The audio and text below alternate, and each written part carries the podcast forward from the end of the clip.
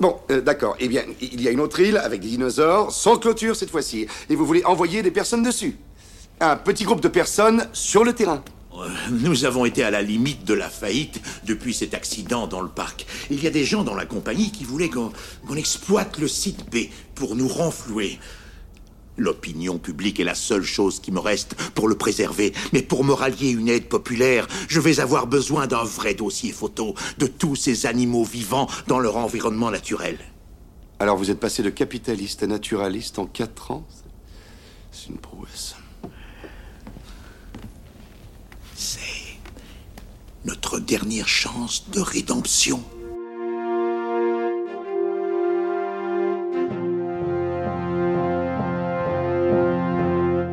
Hello there.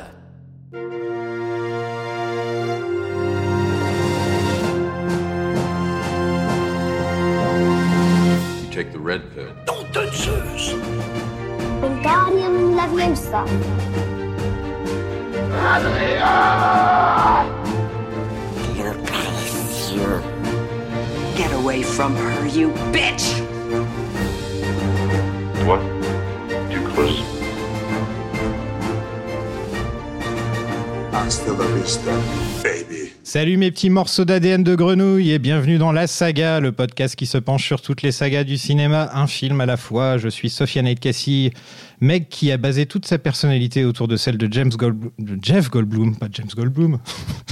C'est son frère ça. et cette semaine, on va vous parler de Le Monde perdu, suite tant attendue de Jurassic Park sorti en 1997. Et pour m'accompagner cette semaine, elle est entre autres psychologue et vous pouvez la retrouver du côté des amis de Final Cut. Ensemble, on va décider si les dinosaures souffraient de dépression de saison comme nous.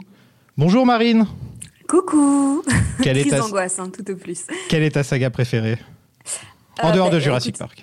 Ah, ok, en dehors de Jurassic Park, j'irais Scream. Vraiment, je suis hyper fan de Scream. Ok, Scream, on en a parlé. Ouais, je sais, j'ai écouté. Très très bon épisode Bah, d'ailleurs. t'étais là. hein. Qu'est-ce que c'est Jurassic Park pour toi? Alors Jurassic Park, en fait, à la base, euh, bah, je pense que comme tous les enfants qui sont nés dans les années euh, 90 ou 90 ici en France, bah, euh, voilà, c'est vraiment euh, une découverte merveilleuse. Euh, moi, j'ai pas découvert le film euh, tout tout de suite. En fait, au début, j'avais un petit peu peur de- du T-Rex. J'étais vraiment terrorisée, donc je l'ai découvert un peu sur le tard. Euh, maintenant, je veux adopter un T-Rex. Hein. Je Depuis que j'ai vu le film, je- je- j'adore. C'est aussi quelque chose de familial. Mon frère est devenu paléontologue à cause du film. Alors lui, son truc, c'est pas vraiment les T-Rex, c'est plus les mosasaures. Il pourrait vous faire une conférence sur le sujet, euh, mais donc vraiment quelque chose d'assez familial. Mais Et je moi, lui ai Jurassic parlé, Park, c'est je mon film préféré. Je lui aurais pas parlé. Euh, ouais, c'est possible. Euh, je sais pas. Il est pas venu sur notre Discord Euh, c'est peut-être. pour me dire qu'il aimait bien euh, les mosasaures justement. Allez. Il y a en tout cas, il y a- Ah non, je connais quelqu'un qui, il y a quelqu'un, un auditeur qui est venu pour dire qu'il bossait dans des musées et qui reconstituait les mosasaures. Ah bah à mon avis c'est un pote à lui mais C'est peut-être un pote à lui. Ok, d'accord. On sait jamais, le monde est quatre, hein. petit, hein, on sait jamais. Ils, ils sont quatre dans l'univers donc à mon avis ils. Pour ça, je me suis dit, c'est pas possible un mosasaure. Mais parce que le mosasaure vivait dans la Meuse en Belgique hein, il faut savoir donc Ah. euh, c'est pour ça que ça crée euh, pas mal de passion ici. Ensuite, il est derrière la chaîne YouTube, le cinématographeur, et il a entre autres analysé Jurassic Park euh, en long, en large et en travers. Bienvenue Victor. Salut Et toi, c'est quoi ta saga préférée en dehors de Star Wars et de Jurassic Park? Je vais dire les Spider-Man de Sam Raimi. Oh, Ok, Sam Raimi. C'est un peu mon entrée en cinéphilie. Il est bientôt de retour là en plus. Oui. C'est quoi Jurassic Park pour toi Euh, on va dire que c'est la première fois où je me suis rendu compte qu'il y avait quelqu'un qui faisait des films. Parce que quand j'ai vu le film la première fois euh, avec mon papa, il a fait Oh, regarde, là, il a filmé le tyrannosaure dans le rétroviseur et il a écrit quelque chose dans le rétroviseur. Je me suis dit Bah, donc ça veut dire qu'il y a, a quelqu'un qui a fait ça de cette façon. Et, et je me suis dit Tiens, en fait, il y a quelqu'un qui filme ça, c'est pas, c'est pas de la réalité.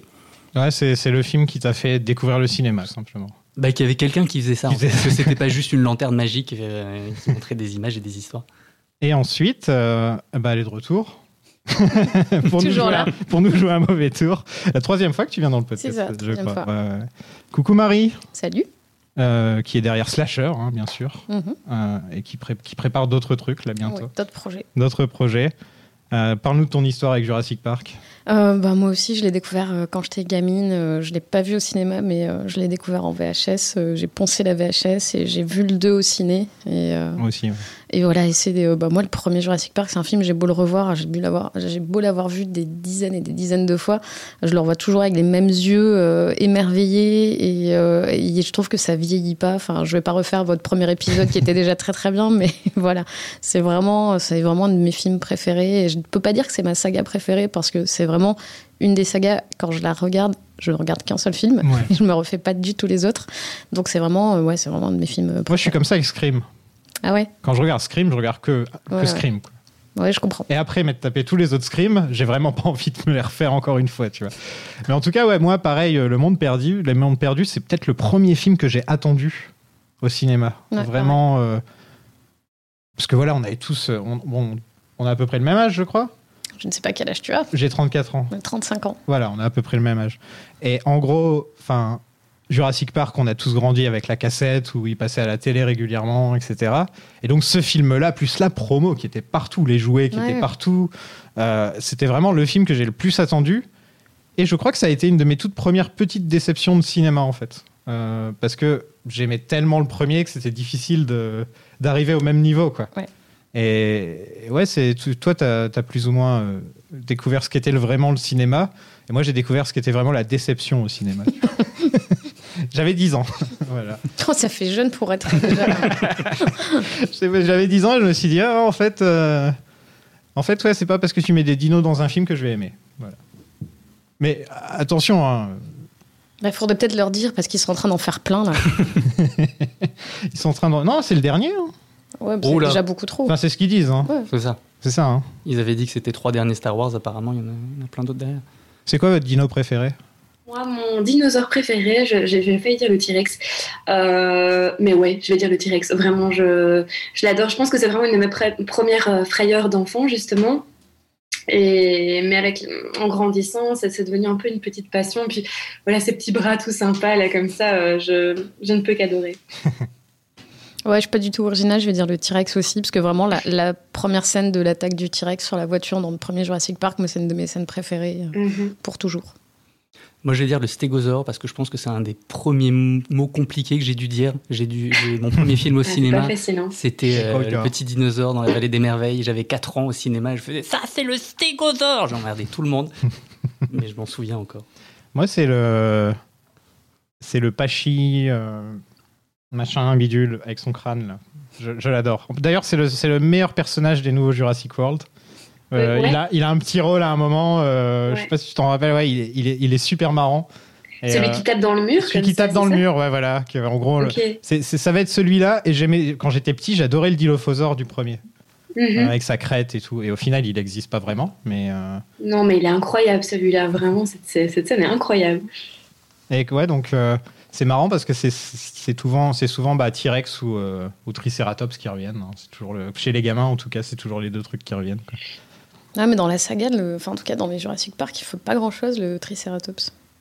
Si, il y a les bébés qui, euh, qui sont dessus. Non, il- on, le voit, on le voit On le malade. voit- on- ouais, on le voit avec son gros tas de caca, là, mais c'est Il respire, c'est trop cool. ouais, ouais, mais c'est pas le, c'est pas le plus charismatique euh, dans Jurassic Park. Donc après la sortie du premier livre, euh, les fans se sont mis à réclamer une suite à, à Michael Crichton, qui lui était contre, car il n'avait jamais écrit de suite, tout simplement. Mais le premier film a fait tellement de succès, et le fait que ça a ajouté 2 millions dans son compte en banque, il s'est dit, bon, je vais m'y mettre. Et ils se sont décidés qu'ils attendraient la sortie du livre pour lancer vraiment la production du, euh, euh, du, film. Et en même temps, de toute façon, Spielberg faisait, euh, faisait une petite année sabbatique de 4 ans à peu près, hein, c'est ça? Il, a arrêté, il, a, il, le méritait bien, franchement, il le méritait bien de faire une petite pause.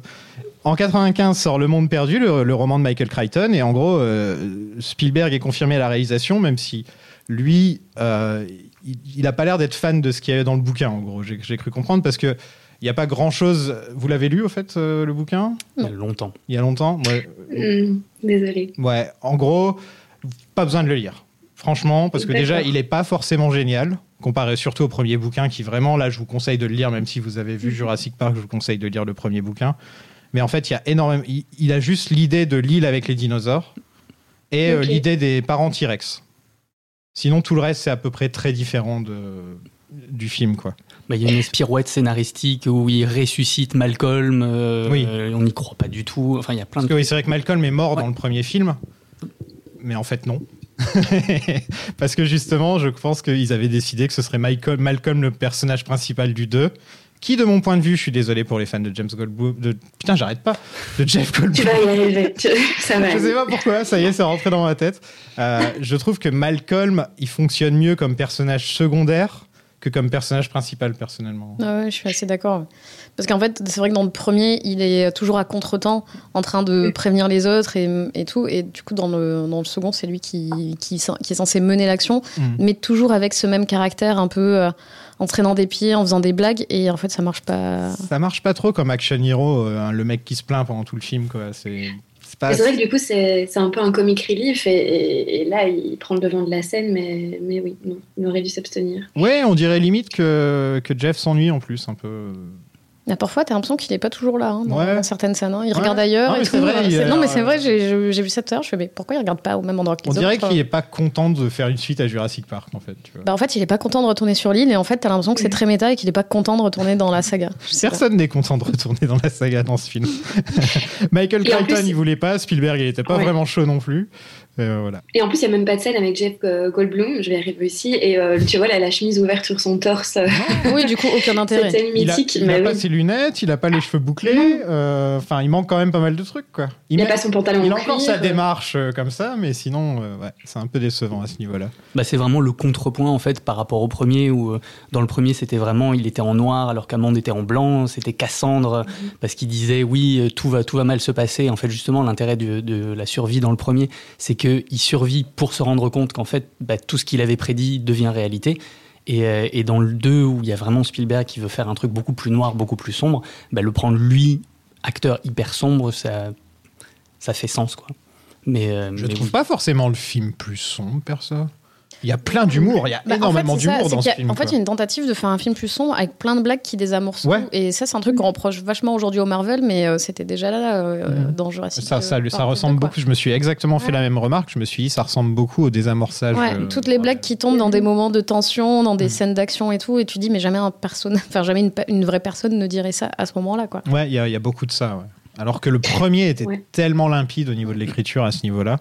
Euh, les personnages sont très attachants directs. euh, enfin, tout est déjà là dès leur première scène à chaque fois. Mhm. Et là, on a du mal à un peu euh, s'attacher. Ou... Ouais, parce qu'en fait, par exemple, là, euh, Yann Malcolm, moi je suis contente parce que c'est Jeff Goldblum et que j'ai vu le premier, et voilà, mais en fait, si tu regardais que le 2 sans avoir vu le premier, tu t'attaches pas du tout au personnage, Mm. ni à aucun des personnages Ouais. en fait. C'est vrai que c'est un peu le, le- le souci du film. Enfin, bon, j'imagine qu'on en parlera un peu après, mais moi j'adore, hein, j'adore le- ce, ce film-là. Mais le souci, c'est les personnages et l'écriture. hein, Qui sont, et, et les acteurs qui sont quand même, je trouve, assez en sous-jeu. Hmm. Alors que c'est des bons acteurs de base, mais. euh, Ah oui, il y a un très bon cast, hein, ça c'est pas le problème. Quoi. En cas de refus, c'est Joe Johnston qui aurait réalisé le film. Et lui, euh, Spielberg lui a dit Bah non, je vais le faire finalement, mais euh, toi tu feras le 3. Et le reste est rentré dans l'histoire. Il a fait fait un petit téléfilm d'une heure et demie. Très jolie façon de le dire. Il a fait un petit téléfilm d'une heure et demie ensuite qui s'appelle Jurassic Park 3. Je sais pas si vous l'avez vu. L'idée originale de Spielberg, c'était de parler de la, de la bombe de mousse à raser de Nedry à l'origine. Et ça, c'est un des trucs que les fans euh, pendant encore aujourd'hui. Et apparemment, ça va peut-être même revenir dans le C'est prochain c'est un film. peu une arlésienne, là, cette Ouais. bombe de, de Barbasol euh, qui tombe et sur laquelle il y a un gros plan pour dire Ah, eh ben non, en fait, il se passe rien. Ouais, mais elle se retrouve dans la boue. On peut se dire que le truc, au bout d'un- moment, il sera plus réfrigéré. Bah donc, oui, euh, parce qu'en fait, je crois que quand il lui donne la, la- la bombe, il lui dit que ça tient euh, de 72 ou 36 Ouais. heures. Enfin, c'est quelques heures, quelques jours grand max. Donc, Mais encore aujourd'hui, les gens disent je veux que la bombe revienne. quoi. Bah, pour le coup, en fait, c'était dans le premier, c'est un gros hommage à Psychose. hein. C'est euh, c'est le MacGuffin du film, et comme dans Psychose, bah, ça se retrouve dans la boue, euh, dans les, dans les marais. Donc c'est exactement la même, euh, la même chose. Il y a plein d'hommes- il y a plein de références à Psychose dans le premier. C'est pour ça que c'est marrant de se dire que c'est Spielberg lui-même qui voulait revenir à ça. euh, alors que je pense qu'il y avait d'autres idées. hein. Il y a- il- Bah, après, je pense que Spielberg, il a toujours euh, des Ouais, tas d'idées euh, tout le temps, et il les fait pas. il- Et en fait, Crichton n'a pas été consulté pour l'écriture du scénario, contrairement au premier film. Euh, et il a dû refuser d'approuver des nouveaux contrats de merchandising pour qu'on le laisse écrire, euh, lire le script. Ah ouais. Personne voulait qu'il lise le script. Ah ouais. Et il a dû prendre le truc en otage. Très bonne ambiance. Pour Donc je sais Ouais. pas ce qui s'est passé sur le premier film pour que ce soit comme ça, mais je pense que le fait qu'il ait demandé euh, beaucoup d'argent et tout, peut-être que ça a dû jouer. Bah, et ça a beaucoup été réécrit après, même sur le tournage. Le premier par euh, David Coep, on voit des photos de tournage où David Coep il est sur le, il est sur le plateau pour réécrire des trucs. Et il y a plein de choses qui vont à contrepoint, notamment vous en parlez sur le premier épisode du fait que bah, John Hammond c'est pas du tout le même personnage. Enfin, il y a plein, il y a plein plein de trucs qui sont à contre-pied par rapport au, premier. Je pense que Crichton il a pas trop aimé. C'est un peu comme euh, King face à face à Shining de Kubrick. Euh, Il se sent un peu dépossédé de, de son œuvre, ou c'est pas, pas vraiment son Jurassic Park. Quoi.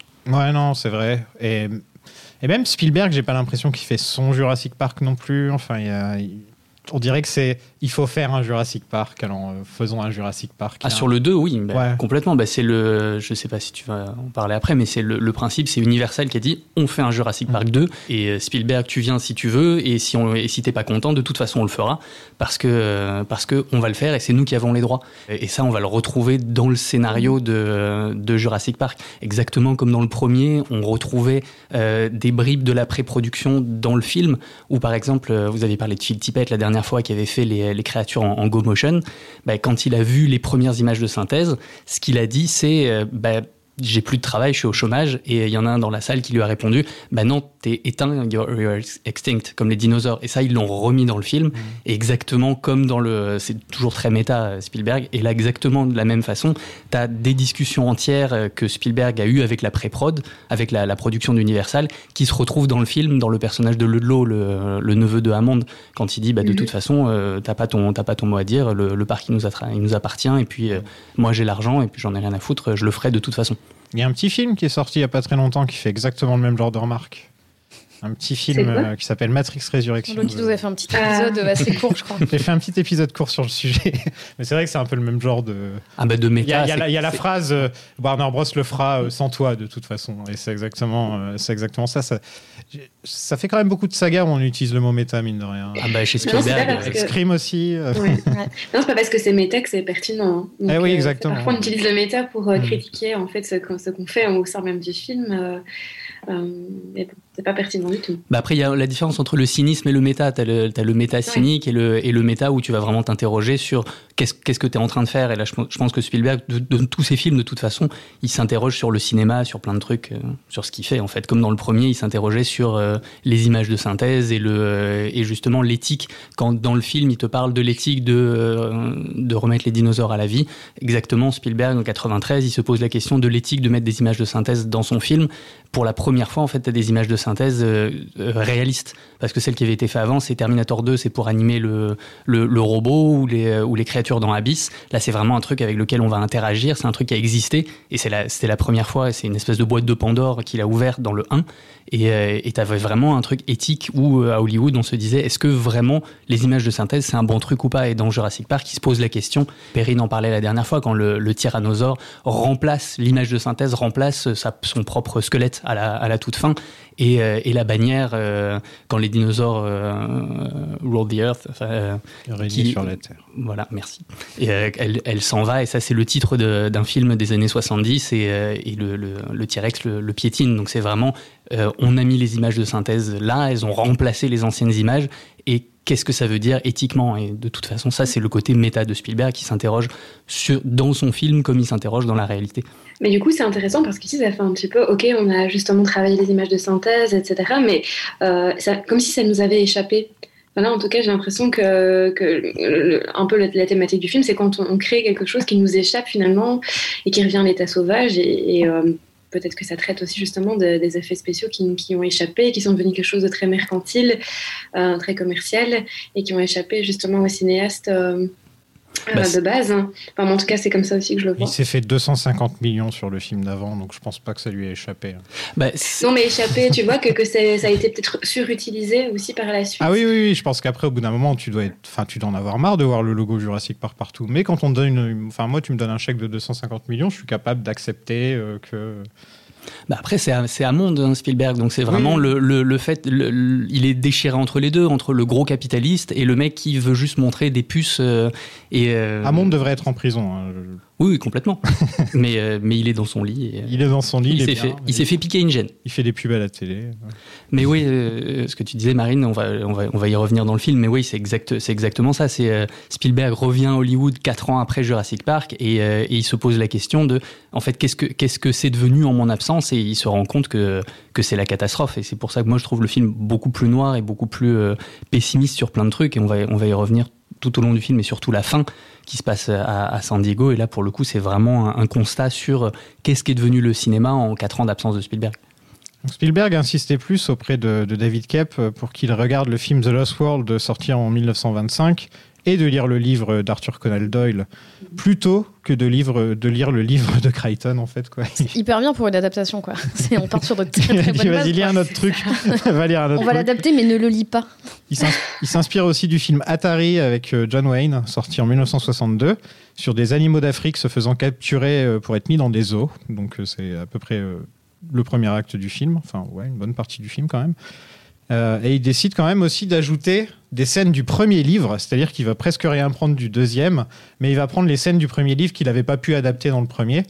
Euh, comme par exemple la scène de la, euh, de la cascade avec le T-Rex. Mhm.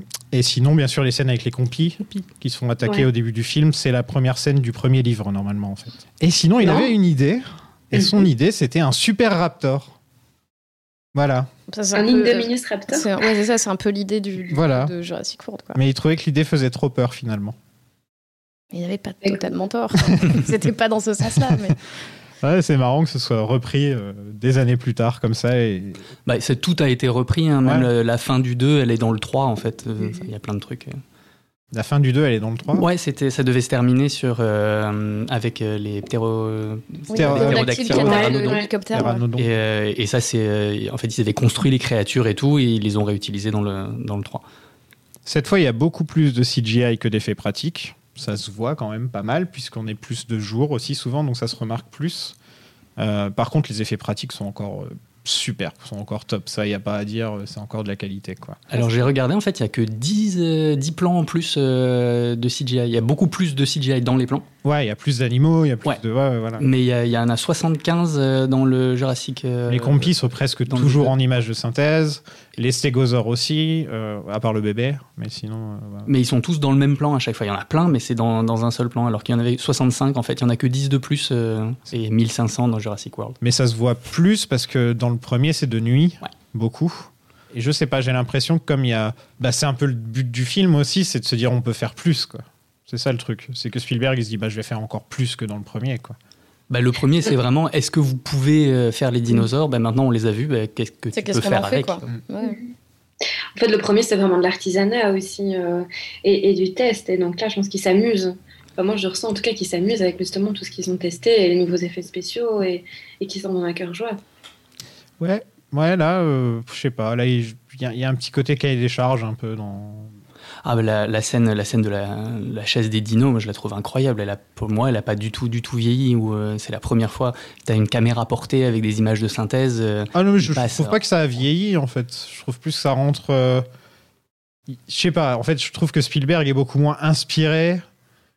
Il y a une grosse scène qui est vraiment très très très très marquante. Je pense qu'on peut tous être d'accord Oui. pour le dire. Et le film est limite construit autour de ça. Mais sinon, en dehors de ça, je trouve pas qu'il se. Parce que dans chaque scène de, tension ou même de dialogue dans Jurassic Park, on pouvait voir qu'il y avait euh, de l'amour quoi dans chacune des scènes.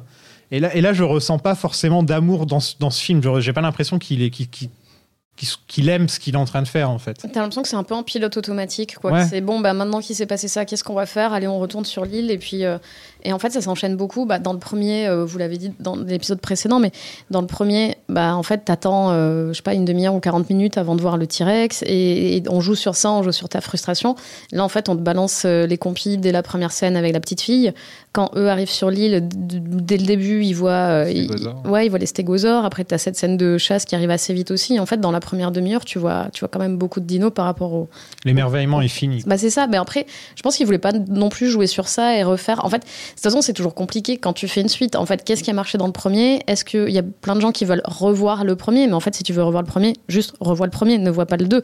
Et c'est ce qu'on fait euh, d'ailleurs. euh, voilà. Et c'est ce que nous on fait quand on a envie de revoir Jurassic Park. Quand on revoit Jurassic Park, on regarde pas le 2 en se disant est-ce que ça va être mieux? Mais euh, mais voilà, en fait, il a voulu faire, euh, bah, c'est ce que tu disais euh, tout à l'heure, quoi. C'est, euh, en fait, dans le premier, c'est est-ce qu'on peut faire des dinos? Dans le deuxième, c'est qu'est-ce qu'on fait avec? Et, après, voilà, c'est pas forcément toujours des bons choix, mais c'est une direction différente qui est prise, quoi. Après, il faut aussi voir le contexte. C'est que Spielberg, il revient, en fait, il était parti de la fin de la post-prod de, Jurassic Park pour travailler sur la liste de Schindler. Donc, il gérait les deux films en même temps. Il tournait Schindler la journée, le soir, il faisait des visios pour, en écoutant la musique de John Williams pour faire, pour, pour, pour gérer la post-prod de, de, Jurassic Park. Il était sur deux, projets à la fois et la liste de Schindler, ça l'a épuisé et voilà. Donc après, c'est- un, un- entre guillemets un plus petit film pour aussi se remettre un peu euh, le pied à l'étrier et pour repartir à Hollywood, refaire quelque chose, un projet qui avait moins d'implication euh, pour lui. Non, mais un plus petit film que, que Schindler, tu vois, le, un truc. le budget est pas mal pour. Ouais, mais l'idée c'est de pas faire un truc écrasant Ouais. avec un poids euh, et une symbolique aussi forte, quoi. Et puis c'est quelque chose qu'il avait déjà un peu fait, donc il n'avait pas à reprendre tout l'univers, toute la. Et euh, c'est peut-être, c'était peut-être pour lui une, une- une solution de, fa- de facilité. J'ai- je pense que c'est en fait, ça me fait, lui. ouais. ça me fait plus penser, euh, par exemple, euh, je suis pas un énorme fan du Temple maudit, mais je trouve qu'il avait quand même des trucs à dire. Il était, il était vénère quand il a fait le Temple maudit et ça se ressent dans le film. Euh, Ouais. après, Bah là, il- après, il avait envie de, de parler d'une relation père-fils et donc ça se ressent. Et, Bah, et là, en il est fait, vénère, mais différemment. et là, ça me, ça me- en fait, ce film-là me fait plus penser à Indiana Jones 4, en fait. Ah oui, Dans le sens qu'on le fait parce qu'il faut le faire. Indiana Jones, je pense qu'il est 4, qu'il a été forcé par, par George Lucas. Là, il- ouais, remarque, il a été forcé par, euh, Voilà. par Universal. Mais tu sens qu'il a, que le fait d'avoir été forcé par Universal, ça fait que dans le film, en fait, il va, il va en parler. Alors que dans Indiana Jones 4, il va, il va pas en parler de sa relation avec George Lucas parce que c'est une espèce de relation grand frère. Il l'admire beaucoup, même, même s'il y a plein de problèmes. Là, euh, là, il est vénère contre, contre Universal et il va le dire dans le film. Et ça va vraiment dans, chaque, scène, euh, il va taper sur le dos des exécutifs tout le temps, tout le temps, tout le temps, euh, des, gens qui ont le pouvoir et qui font ce qu'ils veulent avec, euh, avec en fait ce qui reste de, de son premier film, parce que ça va parler la paternalité de, de, des dinosaures et des parents, mais ça va aussi parler de la, la paternalité de Spielberg sur son propre film. Et je voulais juste re- rebondir sur un truc que tu disais, effectivement, c'était intéressant parce que tu disais, ouais, il met tous les dinosaures dans la première demi-heure, mais en fait, j'ai l'impression que ça marque une rupture dans sa carrière parce que après Schindler en fait il va ça marque un peu un, entre-deux dans sa carrière quasiment dans tous ses autres films il va mettre euh, le paquet au début genre euh, dans euh, dans Minority Report il y a ça n'arrête pas dans la première demi-heure et après c'est hyper posé. Dans la guerre des mondes il met le paquet dans la première demi-heure et après c'est hyper posé. Et j'ai l'impression que c'est un peu le, début de, de sa deuxième partie où, où il essaye de, de dire bon voilà vous êtes venu voir ça on vous montre ça et ensuite je fais mon propre truc après. Il fait quoi après? Amistad Oh. Amistad il a, à hein. il à moitié pas fait c'est Mais justement, c'est intéressant que ce, que ce soit Amistad qui passe après, parce qu'on a vraiment l'impression, et je, je pense que c'est aussi pour ça que le, le film a été mal reçu à l'époque, euh, c'est parce que justement Spielberg sort d'un film qui est vraiment très euh, très auteur et, euh, et très sérieux, on va dire, euh, qui traite un sujet sérieux. Et donc là, il repasse à quelque chose qui est vu au niveau euh, critique et, et- et grand public de beaucoup plus enfantin et, et fun, etc. Et c'est c'est interpellant qu'après repasse à Amistad où il va retraiter justement un sujet historique assez lourd. Euh, il faut savoir qu'ici, le film, il a été limite nominé au Razzie Award, euh, enfin nommé, pardon, sans recevoir de récompense, heu- heureusement. Mais donc, il a, il a vraiment, je pense que la critique n'a pas trop compris pourquoi Spiel- Spielberg retombait vers un truc très enfantin. Et, et, et- et donc voilà, c'est particulier quand même, quand même qu'après, il retourne vers quelque chose de très sérieux. Après, je pense qu'aussi, peut-être qu'il y avait aussi de sa part une volonté de, bah, de récupérer la franchise et de pas la laisser s'échapper euh, comme, euh, comme Jaws lui a échappé et, euh, Mhm. et de pouvoir Ouais. peut-être mieux gérer les suites ou en tout cas une suite. Mais de toute Au façon moins une, quoi. Il le, dit pareil, c'est ce qu'on disait dans le, côté méta. hein. Le, premier, c'était euh, tu fais Jurassic Park pour pouvoir faire euh, la liste de Schindler. C'était un peu le deal avec Universal. Et dans le film, il y a euh, euh, qui va voir Grant en disant ben, Je te finance tes, re- tes recherches si jamais tu viens, regarder mon parc. C'est exactement la, même chose qui se passe dans le, film. Et là, dans le 2, ben, qu'est-ce qui se passe? C'est Malcolm qu'on envoie contraint et forcé en fait, sur l'île pour, pour, pour pas perdre. Euh, tout, tout ce qui est la, la- la paternalité en fait sur son film, parce que pour le coup, il va sauver Sarah et à un moment même dans le dans les dialogues, il l'appelle mon bébé. Bah, c'est sa fille. Non, Sarah. Sarah. Ah, pardon. Il Kelly la fille. Kelly. C'est Kelly sa fille. Ouais. Mais euh, quand les Ils sont tellement marquants, les personnages dans ce film, je suis désolé. mais- Kelly qui n'existe pas en plus dans le bouquin, qui normalement est une étudiante. euh, donc la fille est créée de, de toute femme. Ils ont, ils ont mélangé. euh, si je me trompe pas, Kelly est aussi inspiré du fait que, que Spielberg a adopté euh, deux enfants afro-américains et qu'il voulait mettre ça dans son film, en fait, si je me trompe pas. Il y en a une qui est devenue porn star d'ailleurs. voilà. La fille ou Kelly La, la fille, la fille de Spielberg, la fille adoptive de Spielberg. Voilà. j'ai fait des recherches hier et j'ai fait quoi J'étais pas du tout au courant. John Williams est de retour euh, dans un thème bien différent. De... Il y a des petits échos par-ci par-là, mais sinon il est parti dans un truc plus à base de bongo et de percussion, quoi. Très, euh, Ouais, ouais, très très tribal, tribal, ouais. voilà. Euh, vous aimez bien? Bah, moi, ça, ça me déroute toujours un peu parce que t'entends quelques notes du thème de Jurassic Park et après ça part sur autre chose. Et donc, à chaque fois, je fais, mais non, mais donne-moi Jurassic Park. Puis, du coup, euh, bah, les retourne utilise voir à des Jurassic moments Park. hyper précis. euh, c'est ça que moi j'aime bien. J'aime beaucoup cette partition. Mais en vrai, je trouve qu'elle va bien avec le film, quoi. C'est. euh, Ouais. je- moi, je l'écouterai pas. Ouais, ça va. Je l'écouterai pas comme ça toute seule et tout, mais, euh, mais c'est séparément du film. Mais avec le film, je trouve que ça va bien. Il n'y a pas le souffle épique du, Ouais. du premier, quoi. Mais le film n'est pas épique comme Non. le premier, quoi. Le- en fait, le film, il a vachement plus des côtés de film catastrophe, en fait. Hmm. Oui, vrai. catastrophe et même limite aventure, là où le premier avait beaucoup au niveau de la, la science-fiction, l'anticipation et oui, de l'épique. Mais pour le coup, enfin, pour moi, c'est euh, c'est un peu le côté contrepoint total du premier, que ça soit dans, dans la musique qui est vachement plus, plus sombre, euh, pas du tout, pas du tout symphonie pastorale comme l'était le, le premier.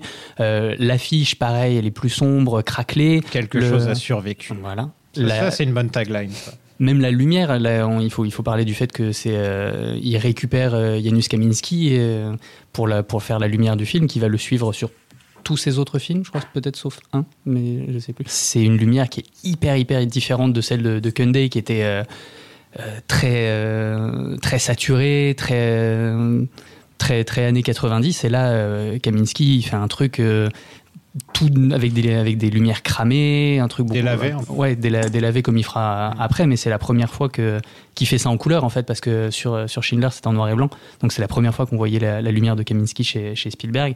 Après dans le, dans le dans le film pareil, au niveau de la météo, euh, il fait enfin, à partir de la moitié il pleut, il fait nuit, c'est dégueulasse, le, et euh, et puis le film est est, euh, est quand même plus sombre, ne serait-ce parce qu'en France, il a été interdit au moins de 12 ans, hein, alors que le premier était que interdit au moins de 10 ans. Donc, il y a des, même les thèmes sont un peu plus, euh, un peu plus sombres. Moi, je trouve que les deux films sont vraiment en opposition euh, l'un l'un avec l'autre. Ouais, il y en a un qui est bien et l'autre qui est mauvais. Oh, allez, non. non, non.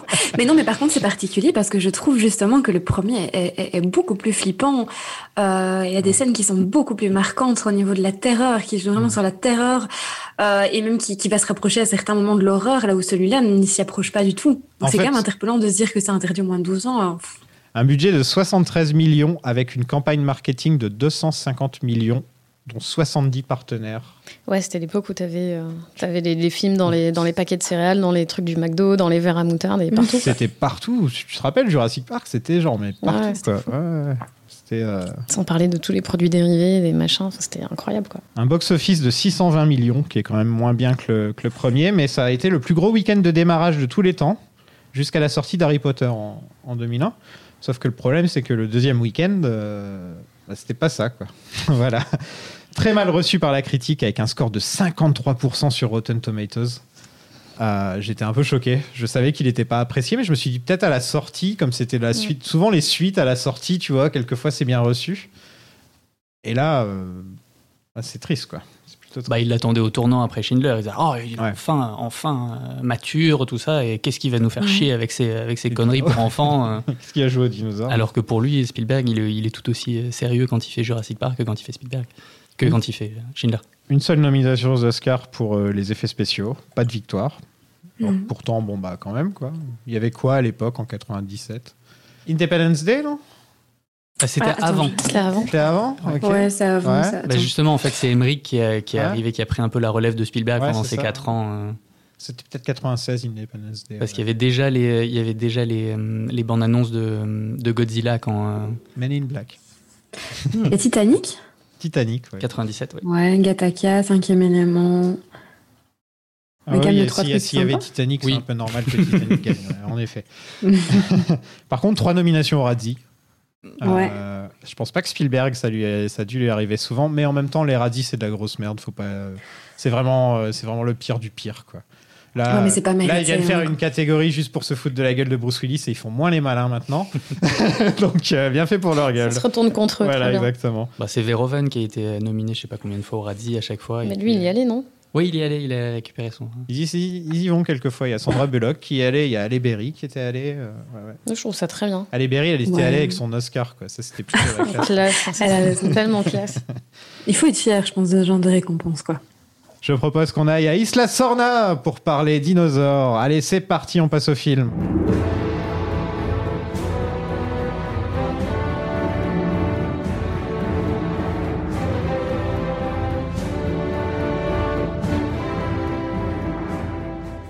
Quatre ans après les incidents d'Isla Nublar, des riches décident de passer leur après-midi à la plage. Et franchement, bah voilà, il leur arrive ce qui devait leur arriver, puisque la bourgeoisie doit mourir. Leur fille va se promener et tombe sur des compis qui sont tout mignons, mais c'est un peu le pire cauchemar au monde quand tu réfléchis. Euh, c'est un peu comme s'il y avait plein d'araignées qui te sautaient dessus. hein. Enfin, tu vois. C'est pourquoi tu dis ça en regardant. C'est vrai que Horrible. j'ai pas fait exprès. Putain, j'ai Non. fait un rêve comme ça cette nuit en plus. ça- je me suis réveillée parce que j'ai rêvé que j'étais attaquée par plein de bestioles, dont des énormes punaises. Je ne sais pas pourquoi. Et ça me revient Quelle maintenant. horreur. Incroyable. Je me suis réveillée à Quelle 5h du matin en sueur. C'était horrible. C'est pas les punaises de lit qui t'attaquent pendant la nuit. Non, non, moi, je, chez moi c'est très propre. mais- non, non, c'était une grosse punaise verte. euh, ah, horrible. Vous aimez bien les petits compis? Oui. Ils sont trop mignons. Ah ouais, à fond. Dans euh, le premier livre, c'est eux qui tuent John Hammond. Et euh, surtout, ils ont un petit euh, poison, en fait. Un venom qui, euh, qui permet de- d'en- d'engourdir un peu les gens et de les faire s'allonger et dormir, en fait. Et comme ça, eux, ils bouffent. Et ça, ils le montrent pas vraiment dans le... Ils le montrent pas vraiment, mais j'ai regardé la, la série d'animation euh, Jurassic World. Je sais pas s'il y a des gens qui regardent ça. Non. Euh, Non. c'est sur Netflix et c'est sur, euh, c'est sur un groupe de jeunes qui, euh, qui, qui sont à Jurassic World quand euh, les événements du film se produisent et qui se retrouvent à devoir vivre sur l'île. Et euh, je trouve que c'est une meilleure idée que la plupart des films qu'on a eus. et au final, euh, et, on nous dit que les compis ont donc des, des poisons et ils font des références au livre, beaucoup plus de références au livre dans la série que dans les films. Et voilà, c'était l'instant paléontologie. Ouais, parce que là, les compis, c'est un, peu Merci. plus, euh, c'est un peu plus comme des espèces de petits piranhas. et Ils t'attaquent Voilà. euh, très nombreux et en fait, euh, jusqu'à ce que tu puisses plus te relever. et, euh, Surtout quand ils attendent que l'autre se retourne pour attaquer, euh, ça c'est tout à fait. euh, Les chats font ça par exemple. Mais justement, je trouve que cette scène, elle, elle marche, euh, enfin, en tout cas, l'attaque, elle marche super bien parce qu'au début, on est là, oh, c'est mignon, cette petite, euh, cette petite bestiole, j'en ai vraiment en plein euh, euh, dans la, la mignonitude. Et puis, euh, tu te rends compte, bah, mignon, oui, mais, euh, mais agressif, quoi. Et donc, euh, on passe de, de deux émotions très, très différentes en, en une seconde. Je trouve que ça fonctionne super bien Bah, c'est un gros hommage aux oiseaux, hein, pour le coup. euh, aussi, ouais. Cette scène. Ouais, ouais, ouais, complètement. Et, ah, bah, de toute façon, c'est des oiseaux. Ils ont Oui. des plumes dans la vraie. vie. Et, et- Voilà. elle- elle Et la petite fille leur dit Ah, Vous êtes quoi Vous êtes des oiseaux euh Ouais. C'est vrai que c'est ceux qui ressemblent le plus à des petits oiseaux quand on réfléchit. Genre des petits poulets, quoi. Tu leur mets un petit bec. Ouais. et, euh, Les bruits, c'est des bruits d'oiseaux pour le coup. ouais. Comme le dilophosaure, ils ont un peu le même genre de bruit. Là. Les, les, ils roucoulent un peu. On coupe sur Jeff Goldblum qui, euh, qui baille. Voilà. Meilleure transition ever. Ouais, La- meilleur La raccord. euh, transition sympa. cri, euh, bâillement. Mais moi, je trouve ça. Enfin, pour le coup, je trouve que. Blague. Le- Non, mais tu vois, je trouve que le début est quand même assez sombre et annonce un peu l'intention du film, quoi. Et euh, parce que en- déjà, je crois avant, le- je crois que t'as le logo Universal et puis t'as un, un long moment de noir, Ouais, 25 secondes de ouais, où t'as juste le bruit de la mer et tout. Et déjà, tu vois, euh, enfin moi quand j'avais oublié qu'il y avait ça, quand j'ai revu le film, je me suis dit, bah, j'ai un bug, qu'est-ce qui se passe? J'ai pas d'image, mon DVD marche plus et tout. Et après, bah, bah, déjà au bout de 5 minutes, t'as une gamine qui se fait attaquer. Sur le moment, tu sais pas si elle est morte ou pas. Et euh, ça enchaîne sur la mère qui crie et Jeff Goldblum, enfin Yann Malcolm qui baille. C'est quand même, ouais, mais voilà, ça, ça donne quand même un ton hyper différent du premier. Et euh, après, on adhère ou pas, mais je trouve que c'est au moins une tentative de faire autre chose, quoi. Je trouve qu'après cette scène, le film a un peu de mal à se lancer. Ouais. Tu vois, Ouais, c'est à, avoir, à trouver une vraie bonne raison déjà de retourner sur une des îles. Une très bonne raison d'envoyer Malcolm sur une des îles, la dernière personne qui, dans le premier, t'imaginerait retourner, tu vois, sur l'île. C'est vraiment la dernière personne. Ben, la raison, c'est encore que les, les êtres humains sont, sont cons et ne tirent aucune conclusion de- des erreurs passées. Ouais, ou que sa meuf est partie. euh, c'est ça la vraie raison. Ouais, puis c'est encore un Oui, truc mais qui- qu'elle est con. C'est encore un truc qui raccroche un peu, euh, un peu avec une pirouette du genre ah ouais mais en fait ta meuf est donc il faut que tu repartes et puis on nous apprend que euh, ils se sont rencontrés parce que euh, elle euh, c'est une acharnée du truc et qu'elle l'a cherché dans tous les hôpitaux pour savoir si c'était vrai ou pas et qu'elle est tombée sur lui. Enfin c'est vraiment le truc que que lui dit. euh, que lui dit euh, John Hammond en mode, c'est vraiment un truc de scénariste de ah non mais en fait tu te rappelles elle a fait ça, oui mais il le sait très bien. En fait c'est juste pour l'apprendre au spectateur et je trouve ça. Tu te rappelles avant le premier film, il y a Ah, eu ça. Mais c'est trop ça, genre tu te rappelles, il s'était passé ça entre les deux films, comme ça on raccroche les wagons et c'est un peu relou. Et justement, maintenant, je sais pas si c'est vrai, mais en tout cas, j'ai lu une, une anecdote comme quoi, justement, Sarah Harding, elle porte le même nom que le vétérinaire qui est dans le premier, et que du coup, éventuellement, ce serait sa fille. Enfin, il y a des, des, voilà, il y a des suppositions Ah, qui, qui parlent de ça.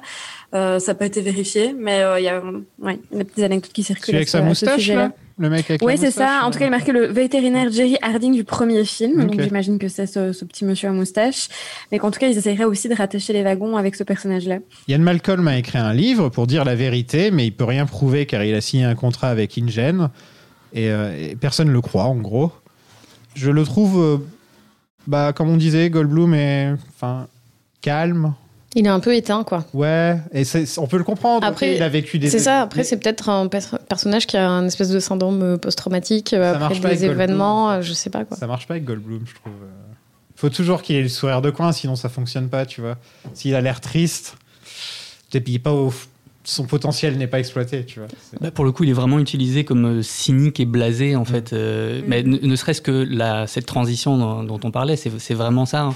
C'est quelqu'un qui regarde et lui qui regarde et qui baille devant ce qu'on vient de voir. Donc c'est vraiment euh, le. T'as l'impression que c'est Spielberg qui te dit, ben voilà, il y a, y a quatre ans, on, on s'émerveillait devant les dinosaures et maintenant on voit une attaque de dinosaures, on a plus rien à foutre et, euh, et on baille et en fait le cri de la mer se transforme en le bruit du métro qui arrive et c'est comment transformer l'exceptionnel en, en ordinaire et euh, moi je, je trouve cette, euh, cette transition vraiment c'est le, faut- euh, le le principe même du film en fait Ils font un truc assez similaire dans, dans Jurassic World. Oh, Quand bah, les enfants ils- sont ils sur- pompent tout. Quand les enfants sont sur leur téléphone, quand il y a le T-Rex qui arrive, tu sais, alors maintenant on n'est plus étonné par le Mhm. T-Rex, ça nous fait plus Ouais. rien. Donc c'est vrai que C'est un- c'est Ouais. truc qui revient. euh, De toute façon, Jurassic World a tout pompé sur, euh, sur le monde perdu, hein, toutes, ces, toutes ces thématiques sur euh, le, le- le centre abandonné qui revient à la Les fin, c'est la même chose, les militaires, enfin, c'est vraiment tout pompé sur le monde perdu. Mais non, je pense que ce serait intéressant justement d'analyser euh, la vision de la société et la vision euh, euh, de la technologie des médias, etc. en fonction de Jurassic Park et des différentes époques, parce que chaque fois, ça amène vraiment euh, justement une vision bien particulière. euh, voilà, il y a matière d'analyse. Vous avez signé une clause de confidentialité avant d'aller sur l'île qui vous interdit expressément de parler de ce que vous avez vu. Vous avez violé cette clause. Oui, je l'ai fait. Et vous, vous avez menti. Vous avez dénaturé les faits en cachant la mort de trois personnes. Vous avez gavé le public de fausses informations. Ce qui m'a fait passer pour un dingue et a été très néfaste pour ma Nous carrière. avons par la offert de très généreuses compensations pour les préjudices causés. C'est un pot de vin et une insulte. Donc Malcolm a été convoqué par John Hammond. Euh, on voit les enfants qui ont grandi et dans une des premières versions du script, ils avaient un plus grand rôle et aller sur l'île avec Malcolm. C'est bizarre, encore une fois, pourquoi ramener ça John Hammond qui, qui veut plus, qui veut plus de ses petits enfants, qui dit tiens on va les envoyer avec les dinos. Ce sera pas la première fois qu'il essaie de s'en débarrasser. Allez en classe verte. En fait, il y a eu plusieurs versions du scénario du, du film. Et dans une des versions, les, les enfants devaient revenir vraiment comme personnages centraux du, du film et notamment aller sur l'île. Mais ça, ça a été éliminé. Et là, c'est super triste de voir juste qu'ils apparaissent euh, euh, et puis qu'ils sont éliminés comme ça en contre-champ, comme, comme des malpropres et qu'il y a juste une petite photo des, des deux dans, dans la chambre de Malcolm, euh, de- d'Amond ou en tout cas qu'il présente la photo. Et photo qui a été tournée en plus sur le tournage du, du premier film. Mais voilà, normalement, il devait avoir beaucoup plus d'importance. Ouais, t'as vraiment l'impression qu'on les coche histoire de dire Eh, vous vous rappelez, vous les aviez bien aimés, ils sont Ouais. là, mais en fait ils sont pas là. L'acteur qui joue Ouais, Timmy a une petite carrière, hein, mine de rien, maintenant. On le voit dans pas mal de films. hein. Je- Mais dans euh, le film sur euh, les, les- le groupe là, putain, j'ai un trou. Au secours. Les Beatles. Non, mais non. Ah, allez, Queen, il est dans Bohemian oui, Rhapsody, Oui, John voilà, Deacon, voilà. hein. il joue, Ah, je sais plus qui dans Ouais. Bohemian Rhapsody. Ouais, il joue dans Bohemian Rhapsody. Donc c'est pour dire, il a encore une carrière. Alors qu'elle, elle a arrêté euh, il y a déjà pas mal de temps, je crois, la- la- l'actrice. euh. Le neveu de John Hammond est là. Euh, il gère InGen désormais et c'est plus ou moins un alcoolique. hein. Il passe son temps à picoler pendant tout le truc. Et d'ailleurs, quand il fait sa présentation, il a l'air complètement bourré. là, quand il fait sa présentation au mec, alors on va mettre un amphithéâtre avec un T-Rex dedans. D'un côté, faut être bourré pour non, mais ce c'est vrai, c'est hein, vraiment ça, quoi. C'est vraiment ça. Et ça, j'avais jamais remarqué avant. Et je me demande si c'est pas parce que je vois le film en VO pour la première fois et que le mec joue vraiment le mec bourré en VO, alors qu'en VF, je crois pas qu'il a l'air. Ouais, parce qu'en VF, euh, ça m'a pas. Bah ouais, et, et en VO, il est, on le voit, il a toujours une flasque en fait. Et donc tu peux te poser la Elle question, est- mais c'est vrai qu'il y a des moments dans le film où il est là, genre. euh, Ah, mais tu voyais le film en VO C'était trop drôle parce que j'ai l'impression que c'est le genre de film que tout le monde voit en VF parce qu'on les a tous vus à 10 ans. Non, mais moi je sais grandir. Je crois que je l'ai vu. Oh, je me sens personnellement là. attaquée là. Donc Amande nous explique qu'il y a un site B qui s'appelle Isla Sorna où les animaux étaient conçus avant d'être envoyés dans le parc, ce qui ne tient pas vraiment debout avec ce qu'on voit dans le film puisque les animaux on les voit être conçus sur Jurassic Park puisqu'on envoie un, un être quand même dans Jurassic Park. Euh, Est-ce que vous trouvez que c'est une bonne raison? Et d'ailleurs qu'est-ce qui est arrivé au fait euh, au- à l'île d'origine? Il n'y a plus d'animaux dessus? Ils sont tous morts à cause de, de l'enzyme là ou je sais plus trop quoi? Bah, la lysine, euh, Ouais. normalement, ils étaient censés mourir au bout d'une semaine sans, sans lysine et, et il y en aurait sur. Avec. euh, Sur Ouais, mais l'autre, ce serait, il y a du bi- soja, ce serait bizarre qu'il y en ait sur une île et pas, pas sur l'autre. Enfin, je sais pas. Ouais, surtout que c'est deux îles côte à côte. Bah oui, c'est ça. Bah, mais c'est une île qui est vraiment hyper différente parce que pour le coup, euh, rien que les, euh, C'est les tourné, lieux en, de c'est- tournage, c'est tourné en Californie. Ouais. c'est tourné en Californie justement pour, pour être au plus près de, de, de, de la vérité parce que les dinosaures, ils habitaient pas du tout dans des trucs tropicaux, mais Parce qu'ils voulaient aussi le faire en. Nouvelle-Zélande et que c'était trop cher. hein. C'était aussi ça la raison. Oui, mais même, même la Nouvelle-Zélande, c'est pas, enfin, c'est pas du tout un pays tropical. Non, Euh, ça pas, ouais. Ça ressemble pas, et, euh, et ça ressemble, et apparemment, euh, paléontologiquement, c'était vraiment dans, dans ce genre euh, d'am- d'ambiance-là, beaucoup plus que sur les trucs euh, hawaïens du, du premier. Ne serait-ce que, en fait, dans le premier, c'est normal parce que c'est un zoo, c'est pas, c'est pas leur milieu naturel. Et donc là, le but, c'était vraiment de faire un truc beaucoup plus proche de la réalité, et donc de le faire dans quasiment en milieu naturel. Je trouve que ce début, euh, en fait, le, un des grands problèmes aussi, c'est que ça se passe euh, bah, sur le continent, le début. Mhm. Alors que d'habitude, on est direct. Enfin, soit on voit euh, l'avocat aller voir. euh, Enfin, on voit le Costa Rica, on voit, on voit, on voit que ça à chaque fois. Ou alors on voit à un moment Alan Grant aller se- venir se chercher, chercher. Mais on voit. Là, ça commence avec le métro, le manoir. Bah, il y a les compis. Euh, ouais, ouais, mais bien sûr. Mais je parle plutôt du. Voilà, de, de- du, du vrai premier acte, tu vois. Tu- Tu je- vois, pour moi, ça, ça m'évoque justement plutôt le bouquin d'Arthur Conan Doyle, Le Monde, le monde perdu, Mhm. où là aussi on commence justement dans euh, Londres euh, ou l'Angleterre victorienne et il y a toute cette préparation pour aller sur l'île, etc. Euh, et vu que le film est un peu un hommage à, à ce bouquin, à mon avis, ils ont voulu justement euh, euh, ressembler à ça. Ouais, ouais, je vois ça, mais je passe peut-être l'exécution qui est bizarre. En fait, je- moi, le- un de mes plus gros problèmes avec le film, c'est vraiment le premier acte. Je trouve qu'il est complètement cassé le premier acte. Il est super. Là, il est super long. La manière où on nous introduit les personnages, ça fonctionne pas. Bah, c'est vachement. En fait, t'as beaucoup de discours, on te montre pas grand chose. Voilà. Et t'as beaucoup de Ah, mais tu te rappelles, il s'est passé ça, du coup, euh, t'as signé des papiers. Tu sais, c'est vraiment. Et la euh, lysine et le ouais, machin. C'est c'est vraiment. Si vous avez raté le début et t'as tout un résumé qui est dit par les personnages, et du coup, bah oui, c'est pas, il se passe pas grand chose. C'est pour ça que ça aurait été plus logique de faire un personnage original, qui est pas John Hammond, que ce soit vraiment un truc vraiment original. Euh, parce que c'est un peu ça le problème. euh, dans le 3, ils vont nous traîner Alan Grant jusque dans, dans l'île. Et là, encore une fois, ça ne fonctionne pas, tu vois. C'est pas parce que tu as un des personnages du premier que c'est bien. Là, ils- Ça, c'est encore, c'est c'est encore hyper méta, tu vois, que dans le prochain, là, euh, j'arrête pas de voir la bande-annonce au ciné, et tu vois qu'ils traînent tous les, tout le cast du, de- du premier film. Ils et, sorti euh, du formol. Ouais, et que tu dis que ça risque de, de pas fonctionner non plus, quoi. ça n'a aucun sens en plus. Bah, ils refont, en plus, ils refont les scènes de Jurassic World, ils ressortent la moto avec les raptors et tout. C'est c'est vraiment, ça fait d'une ressucée de tous les autres. Elle me fait peur, cette bande-annonce. Euh, je connais quelqu'un qui a vu le film. Et donc? C'est une abomination. Il m'a juste dit ça. ouais, c'est triste parce qu'on pouvait se dire peut-être, mais après, tu as vu que c'était Trevorrow et tu fais bon, bah, Bah oui. voilà, on est mal Ah, barré. Je sais pas, en, en vrai, je sais pas qui y croit, hein, ou, ou qui y croit. Ouais. Donc les dinosaures vivent en liberté depuis 4 ans et John Hammond veut des photos des dinosaures pour les sauver, soi-disant. Et en fait, euh, la paléontologue qui a été envoyée est la copine de Ian Malcolm et il était même pas au courant. Ce qui est un peu étrange quand même, quand ta meuf disparaît, tu peux te demander où elle est quand même. Mais ça, c'est pareil, elle lui dit, une fois qu'ils sont sur l'île, elle lui fait Ouais, mais je suis la petite amie parfaite, euh, je voyage beaucoup, on se voit pas trop, t'es contente, t'es tout seul, euh, machin. Je te l'aurais dit. euh, Ouais, euh, si en fait je te mets en danger, c'est parce que toi, une fois, t'es pas venu à T'es pas venu à un dîner parents, avec tes parents, t'es même pas venu. C'est, c'est- Les raisons magnifiques, quoi. En fait, on dirait pas que les gens ils sont dans une situation où oh, oh, dans le premier, on pouvait tous croire qu'ils étaient alertes, tu vois, genre c'est- ils a- tout le monde était aux, aux aguets, c'était genre euh, c'est affreux ce qui se passe, alors que là pendant tout le film, on dirait qu'ils sifflotent les gens. Il, il leur arrive des trucs affreux, ensuite ils font de la gymnastique et ensuite ils sifflotent et il leur arrive un nouveau truc affreux. Enfin, Ouais. Il y a vraiment un souci au niveau de l'écriture des personnages. hein. C'est sûr que Ah c'est oui, pas oui, des personnages qu'on pourrait rencontrer dans la vie de tous les jours. Enfin, ou alors ils seraient vraiment totalement cons. Mais, mais c'est compliqué. Mais vraiment, là, on a une exposition juste pour nous expliquer pourquoi est-ce que Jeff Goldblum doit être euh, sur l'île. Et voilà. Et donc, dans l'équipe, il y a Vince Vaughn, qui, est photographe, qui a été choisi par euh, Spielberg lorsqu'il a vu euh, Swingers. euh, parce qu'il devait approuver si la musique de Jaws pouvait être utilisée dans le film. Et il a vu Swingers et il a fait Ah, je veux cet acteur. Et donc, il a, il a été chercher Vince Vaughn, qui a exactement la même gueule maintenant. Ouais, c'est fou. Il vieillit pas. Là, je crois qu'il était déjà vieux, en fait. C'est ça le truc.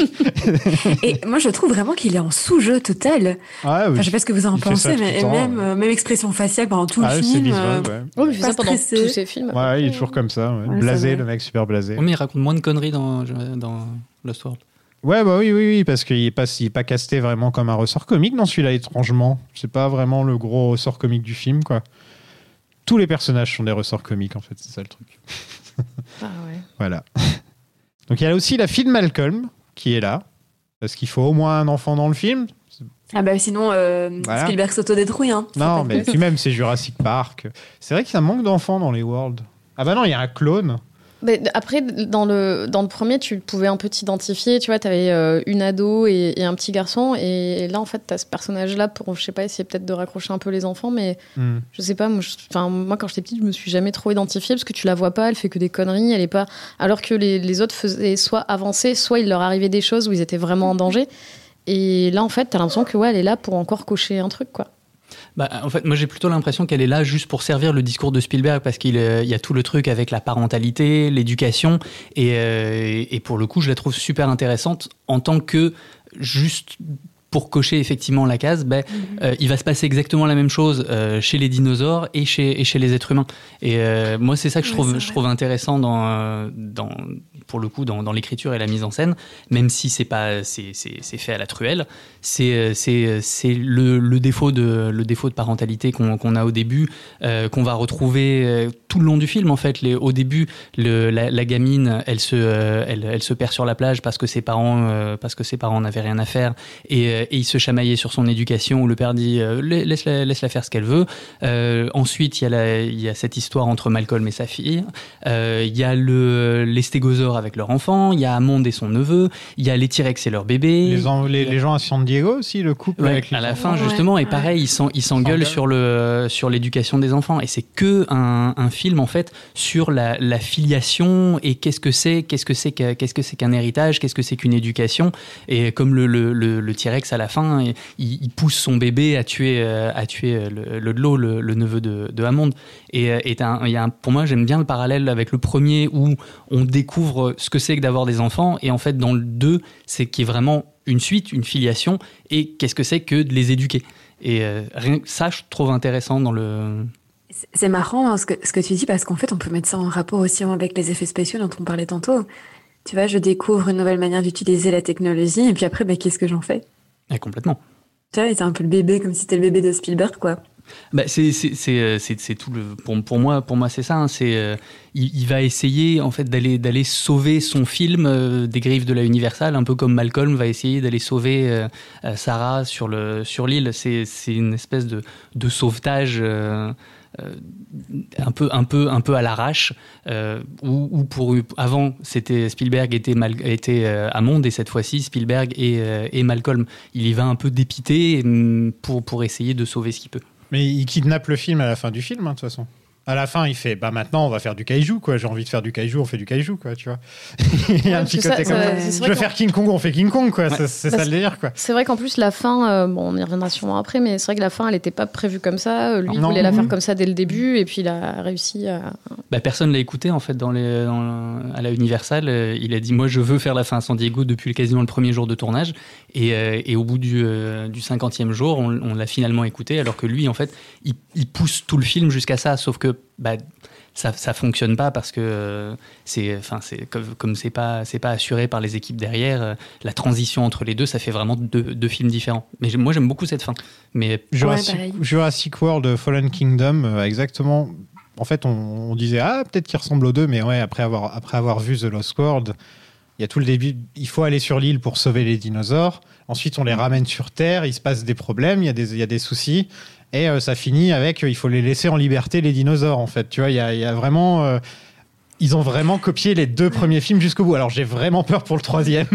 ouais, là où pour moi, tu vois, par exemple, dans, euh, enfin, j'imagine que vous en parlerez, mais dans Jurassic World Fallen Kingdom, on, et, et dans justement The, The Lost World, on est dans le film de monstres, et dans l'hommage au film de monstres. Là où dans The Fallen Kingdom, on est dans l'hommage au, au film type loup-garou. Euh, notamment avec cette espèce de bestiole comme ça dans un manoir, euh, euh, on voit les griffes, enfin voilà, on est vraiment dans cet hommage-là, limite loup-garou, vampire, etc. Là, on est clairement, bah, comme, comme disait comme on disait précédemment, l'hommage à, à King Kong. Donc en fait, ça fait appel à un bestiaire, mais un bestiaire différent, mais un bestiaire et un bestiaire assez ancien et issu de la littérature. Bah, t'as, dans, euh, dans Fallen Kingdom un truc qui est, qui est marrant, c'est que un peu comme dans Lost World où t'as Spielberg qui s'oppose à, sa, à la production, dans Fallen Kingdom il y a la même chose où il y a Bayona qui fait, qui fait son film dans son coin et Trevorrow qui a écrit un autre truc qui est complètement différent. Et, euh, et je trouve ça cool pour le coup, euh, j'aime beaucoup Fallen Kingdom. Pareil dans son imperfection complète où t'as deux trucs différents qui se, qui se choquent avec, et, et qui, qui fait un film monstrueux. Il y a bien Eddie, niveau personnages qui sont cool, mais il se fait bouffer par les T-Rex alors qu'il a rien fait de mal. Il aide tout le monde et tout, il est super sympa. Mais ça aussi, c'est un truc qui montre que le film est vachement plus sombre, où euh, bah, t'avais plutôt les méchants euh, qui étaient punis et tout. Et là, le mec, il fait tout ce qu'il peut, il rampe dans la boue, il, essa- il, il leur lance des cordes, des machins, il essaie de tracter le, le truc et tout, et il se fait manger. Et, et c'est encore pire que Gennaro, parce que Gennaro, lui, se faisait manger par le T-Rex, mais euh, bon, quand il était sur ses toilettes. Ouais, puis Et- c'est un avocat. Et voilà, et, et voilà, on pouvait, tu vois, mais là, il se fait manger. Et en plus, la scène, elle est assez longue. Il est vraiment. euh, euh, tu, tu crois qu'il va s'en sortir parce que d'abord, il, il mange le toit, euh, il mange le toit de la voiture. Après, euh, il y a l'airbag qui sort. Lui, il essaie de ra- rattraper son. Il bouge le levier de vitesse. Il essaie de rattraper son, euh, son, son flingue et tout. Ça dure assez longtemps. Et au final, il se fait manger et il se fait couper en deux euh, par les T-Rex qui se le disputent. Lui, c'est vraiment le mec qui méritait pas ça. Ah ouais, c'est Ouais. trop triste. De toute la saga, je pense que c'est peut-être celui qui méritait le moins de crever, euh, vraiment. Il y en a deux, trois à San Diego qui se promenaient dans la rue et qui se font bouffer. Bon, Ouais. ça On les connaît quoi. pas. Mais ouais, on les connaît pas exactement. C'est. C'est magnifique. Oh oui, ouh, ah, ça commence toujours comme ça. Et puis après, bah, il y a les sauves qui peut, et puis il y a des hurlements. Le neveu d'Amande a envoyé des militaires sur l'île pour kidnapper des pauvres dinos. Et on a le regretté Pete Postlewes, qui a un nom que j'arrive jamais à dire, qui incarne Roland, qui gère l'équipe et qui veut chasser du T-Rex. On voit un joli Pachi, là, comme je vous le disais, un de mes dinos préférés. Euh, Est-ce que vous aimez bien l'autre thème du film? Parce qu'on parlait de, de, de- des- bah, des liens familiaux, tout simplement. Euh, Il y a aussi un autre thème, c'est les chasseurs contre les chercheurs. C'est aussi le Mhm. gros thème du film. Les appareils photo contre les, les guns. Voilà, exactement. Vous aimez bien ça, euh, que ce, que ce soit parti dans cette direction? Mais oui, je trouve que là, on est vraiment même au niveau de la protection de l'environnement. C'est clairement un film très écologique. On peut mettre ça en parallèle aussi avec de- la, la gestion de la, de la chasse, pardon, ici au niveau de nos, de nos propres animaux. Euh, donc, euh, donc c'est oui, c'est super intéressant, bien traité. Bah, je ne sais pas, ça va peut-être pas assez loin. En tout cas, c'est pertinent. Mais t'as des vraies questions qui sont posées sur le droit des animaux en fait quand euh, Ouais. euh, je sais plus quel personnage dit euh, qu'on n'a pas le droit de leur faire ça il dit une espèce je crois que c'est l'eau qui répond euh, une espèce qu'on a ramenée à la vie n'a aucun droit euh, elle existe parce qu'on l'a fait exister et en fait c'est les mêmes questions que tu te poses aujourd'hui sur euh, bah, les animaux d'élevage euh, ils ont aucun droit parce que on les élève de la quasiment de la même façon que Ou voilà on les on les crée quoi Ou tes enfants, tu vois, c'est pareil. Oui c'est à peu Tu près fais ce pareil que tu veux avec, tu les as créés. euh, Normalement, t'es pas censé les manger mais Et, et même le côté du toujours plus, justement, ce, ce chasseur qui veut chasser toujours plus, euh, une chasse des énormes, des, des fauves, là, il veut s'attaquer aux dinosaures, on est toujours dans une surenchère, quitte à sacrifier complètement notre, nos valeurs et la vie. Et, et c'est ce que lui dit le personnage de, de Vince Vaughn qui lui dit il y a, il y a un prédateur que- qui réapparaît euh, je sais pas combien de millions d'années après et toi ton seul truc euh, pour t'exprimer c'est de le buter quoi. Lui, le personnage de Roland, il fait vachement penser aux, aux chasseurs un peu colonialistes sur les bords qui vont en Afrique pour chasser de- de- du lion. Ou Oui c'est clairement le même, euh, le même délire quoi. Sauf que là c'est le, c'est le méga prédateur. euh. Le méchant dans Jumanji, un peu. Tu vois. Mais c'est marrant qu'il est traité de manière assez touchante, tu vois. Je, Ouais, je, c'est vrai, je ouais. sais pas, mais il est touchant. Il s'en sort à la mon fin côté- et tout. ouais. En plus, c'est peut-être parce qu'il est, en effet, il est, il est dur, il est dans son, son truc, mais il reste, euh, il reste avec une sensibilité quand même, et, et il est quand même sensé dans, dans ses actions. Donc c'est intéressant comme de traiter un personnage de cette manière. Puis il y a une scène coupée où il est montré, euh, il est pas du tout montré comme un comme un sale type où euh, c'est une scène où ils sont, euh, je sais pas, dans un bar. Dans une espèce de truc où euh, il y a des mecs qui emmerdent une des serveuses. Et euh, donc il va, euh, il va un peu euh, la, la sauver et il s'embrouille avec le gars. Il lui dit ouais, si tu veux te battre, vas-y et tout. Et le mec dit ouais, je, te- je peux te battre avec une main dans le dos, enfin une main attachée. Et c'est lui qui se fait attacher la main et qui défonce le mec à une main. Et, et il est un peu vu comme le héros. Donc il n'est pas montré en fait comme le, Hmm. comme le méchant chasseur qui veut juste buter Bah, du dino quoi. Justement, moi, dans mon, dans mon esprit, c'était un vrai méchant, c'était un gros méchant du film, mais en le regardant, Ouais, ouais. On voit que plus il avance et plus il veut même plus, tu- il veut même plus tuer le T-Rex, en fait. Il veut juste remplir son contrat et se barrer, en fait. C'est tout ce qu'il veut. Et d'ailleurs, le fait qu'il s'en sorte à la fin, c'est très étonnant d'un film comme ça. Parce que c'est un peu censé être le. Bah, c'est pas le méchant, mais c'est le bras droit du méchant, quand même, dans le film. Et au final, il s'en sort, alors que par exemple, le pauvre euh, machin, là, qui Eddie, s'est euh, qui s'est dit qu'il s'est fait bouffer euh, par les T-Rex, tu vois, là, c'est pas pareil. Mais c'est pour ça qu'à mon avis, les vrais méchants du film, c'est pas justement les chasseurs, c'est plus euh, les bureaucrates. Ouais, c'est le, le neveu d'Amonde, hein, tout simplement. Ouais, parce que lui, pour le coup, il se fait bien manger. euh. Ah oui, lui, euh, lui la, la, la mort finale, euh, voilà, le final boss. Quoi. Bah, c'est la grosse différence entre le 1 et le 2, en fait, où le 1, bah, c'était quasiment les dinosaures qui étaient les, qui étaient les méchants, vu que les humains allaient sur l'île et ils se faisaient attaquer par les dinosaures. Il y avait Nedry quand même. Il y avait Nedry. Mm. Mais là, c'est exactement l'inverse, où c'est les humains qui vont sur l'île pour directement attaquer les dinosaures. Et en fait, il y a un truc dans la mise en scène que moi j'aime beaucoup, euh, qui montre euh, cette inversion par Spielberg, c'est que dans le premier, tu avais le T-Rex qui était filmé dans le, euh, dans le rétroviseur. Et là, dans le 2, euh, à la fin, c'est les employés de InGen qui sont filmés dans le, dans le rétroviseur. Donc c'est c'est vraiment une inversion de, de, de, la, de la mise en scène du premier. Et, euh, et ils sont deux, justement.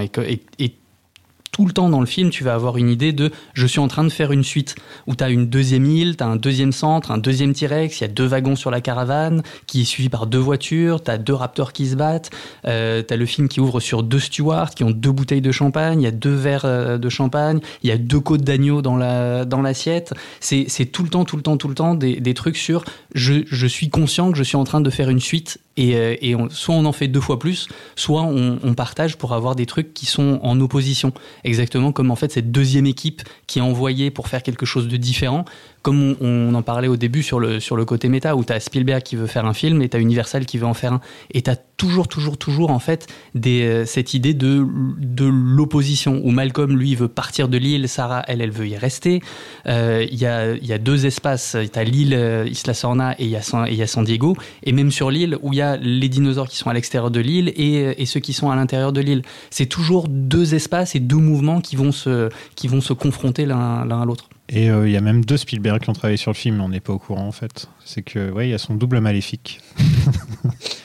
Euh, Roger, Roger Spielberg, je sais pas ce que et, et- et James euh, Goldblum. James Goldblum, bien sûr, sûr. c'était le, le C'était dou- sa doublure. Sa doublure, bien sûr. Peter, si vous voulez que j'organise votre petit safari, il y a deux conditions. La première, c'est moi qui dirige. Quand je ne suis pas là, c'est Dieter. Tout ce que vous avez à faire, c'est signer les chèques, nous dire qu'on fait du bon boulot et ouvrir votre caisse de whisky quand on a eu une bonne journée. Deuxième condition, mes honoraires. Je vous les demande pas. Tout ce que je veux en échange de mes services, c'est le droit de chasser un de ces tyrannosaures. Un mâle, un mâle uniquement. Comment et pourquoi, c'est mon affaire. Maintenant, si une de ces deux conditions ne vous plaît pas, continuez seul. Et allez-y. Établissez votre campement ici, ou dans un marais, ou au beau milieu d'un nid de T-Rex, ça m'est égal. Mais moi, j'ai trop fait de safari avec de riches dentistes pour écouter une fois de plus ces idées suicidaires. D'accord? D'accord. Donc il trouve un bébé T-Rex et décide de le piquer à ses parents pour, euh, pour l'attirer, pour les attirer. Et en fait, le plan d'Ingen, c'est d'emmener euh, tous les animaux sur le continent pour les mettre dans un amphithéâtre minuscule. Et ils veulent prendre, je sais pas combien de dinos, tous les dinos qu'ils trouvent, ils veulent les emmener dans le petit amphithéâtre minuscule. Mais en fait, là, tu as un truc euh, hyper méta encore où, euh, où tu sais, ils expliquent. euh, en fait, je sais pas, je crois que c'est Ludlow qui explique aux actionnaires que euh, on va profiter des installations existantes, on va profiter des dinos existants. Oui. En fait, on va faire du profit avec ce qui existe déjà. Et euh, c'est un peu l'allégorie de ce que va faire la franchise à partir de là. de toute façon, c'est utiliser ce qui existe déjà et Mm. le déplacer ou le, re, enfin, le, le rebrander pour faire un nouveau truc. Mais c'est tout le temps la même chose, quoi.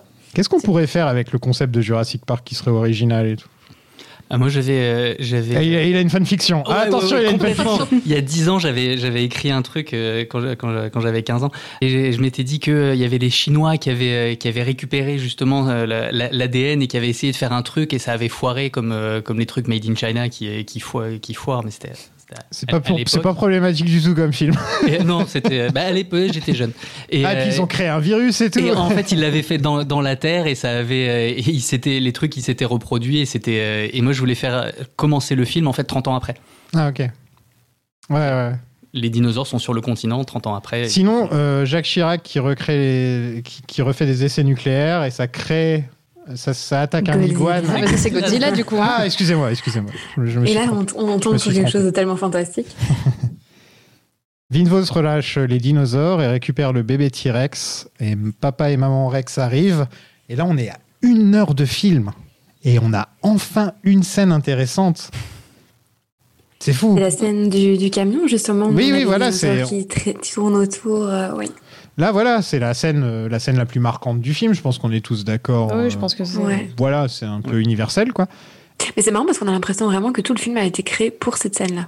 Pour ça et pour foutre le T-Rex sur San Diego, à San Diego aussi. Oui. Mais en fait, c'est vraiment là, tu vois que le film est vraiment un film catastrophe en fait, parce que Mm. même si les T-Rex sont à l'origine de la scène, toute la scène d'action, elle se fait euh, sans les T-Rex. En fait, c'est vraiment cette histoire de euh, du camion qui va Elle tomber. et- c'est très très long. hein. Et, parce que ça, euh, t'as plusieurs, t'as plusieurs moments. Donc t'as Mhm. l'attaque du, du T-Rex, t'as le moment où bah, le pauvre Eddie euh, se fait manger, t'as le moment où le, le, le, bah, le truc tombe et elle, elle se La retrouve sur la vitre. Donc t'as ce moment-là aussi. T'as le moment où ils sont tous attachés à la corde, ils remontent, ils retombent. Enfin, c'est vraiment, c'est vraiment assez long.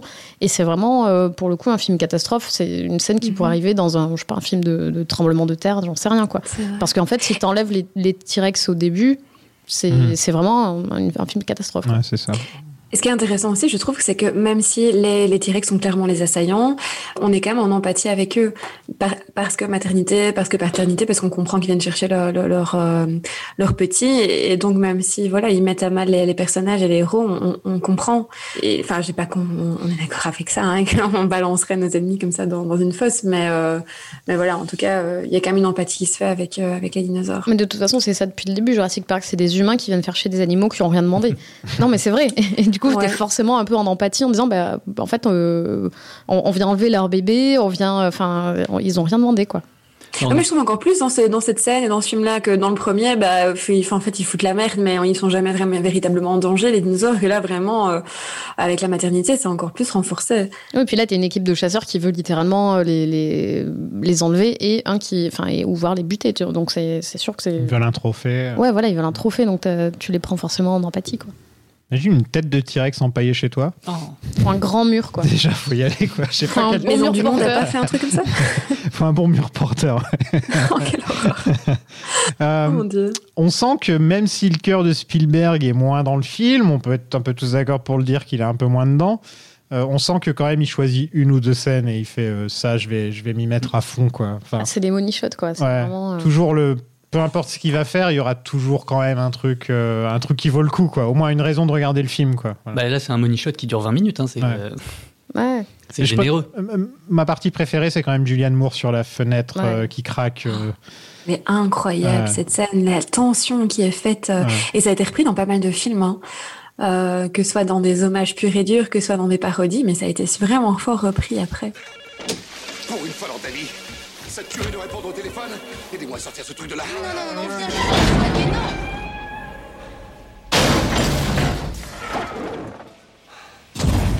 Maman est très en colère.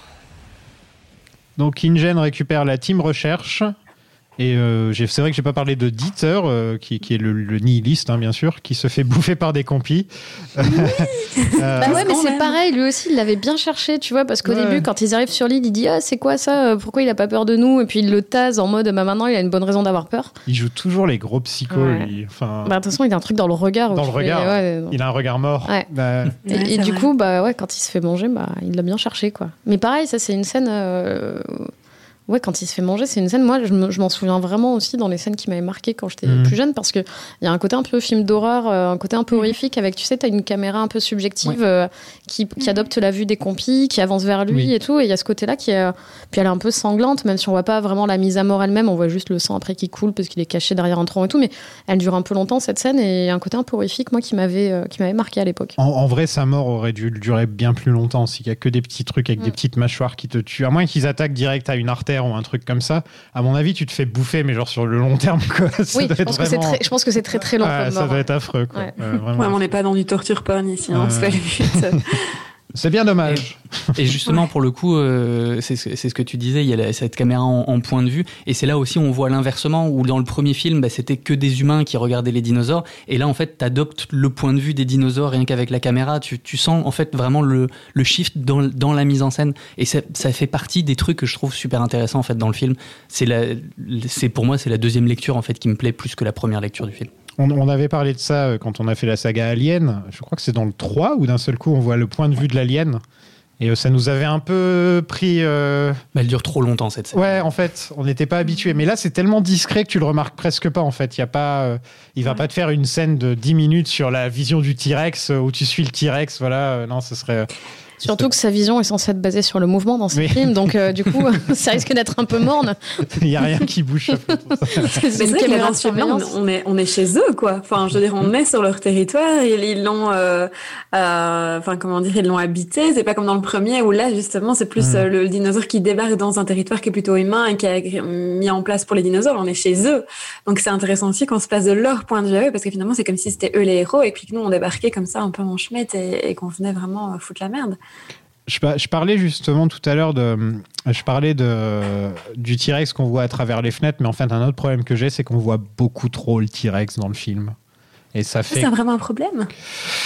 bah je sais pas, en fait, je trouve que refaire le coup de la flaque, refaire ceci, refaire cela, enfin il y a, y a- Elle est il y a- discrète la flaque. il y a pas un milliard de trucs que tu peux faire avec le, elle est pas discrète la flaque, c'est une énorme flaque Ouais, et on la faut- regarde pendant. Ouais, mais elle est en, en plan, elle est en, elle est en Ah plan super large. Mais ils font un truc on- cool avec le T-Rex. À un moment, il écrase un mec et il l'a collé, Oui, ça- euh, ça, bien il fait, l'a ouais. collé sous la patte comme Ouais. quand tu marches dans une crotte et qu'elle est collée sous ta chaussure. l'eff- L'effet pratique et, et visuel, enfin, Ouais. est vachement bien foutu. Euh, en fait, ce que je veux dire, c'est qu'à partir du moment où il y a la scène où il récupère l'enfant et tout, on devrait plus voir le T-Rex jusqu'à San Diego. Là, on voit trop le T-Rex entre, entre les deux. Bah, Tu t'as tout le l'arc en fait de, Oui, de Pete Postlethwaite en Ouais, fait c'est qui, qui euh, il, il sert, il sert qu'à ça. Et puis il sert à rentabiliser les T-Rex parce qu'ils euh, ils les ont cher. construits beaucoup beaucoup plus complexes. Euh, je crois qu'ils pesaient quatre fois plus lourd que le. Ouais, ils combien ils de font- tonnes, ils ouais. font 8 tonnes, ouais. Ouais, ouais. Et, et en fait, ils avaient, euh, ils ont, ils ont fait bouger les sets. Ils ont construit les sets autour des, euh, autour des deux T-Rex. Les T-Rex, ils bougeaient quasiment pas.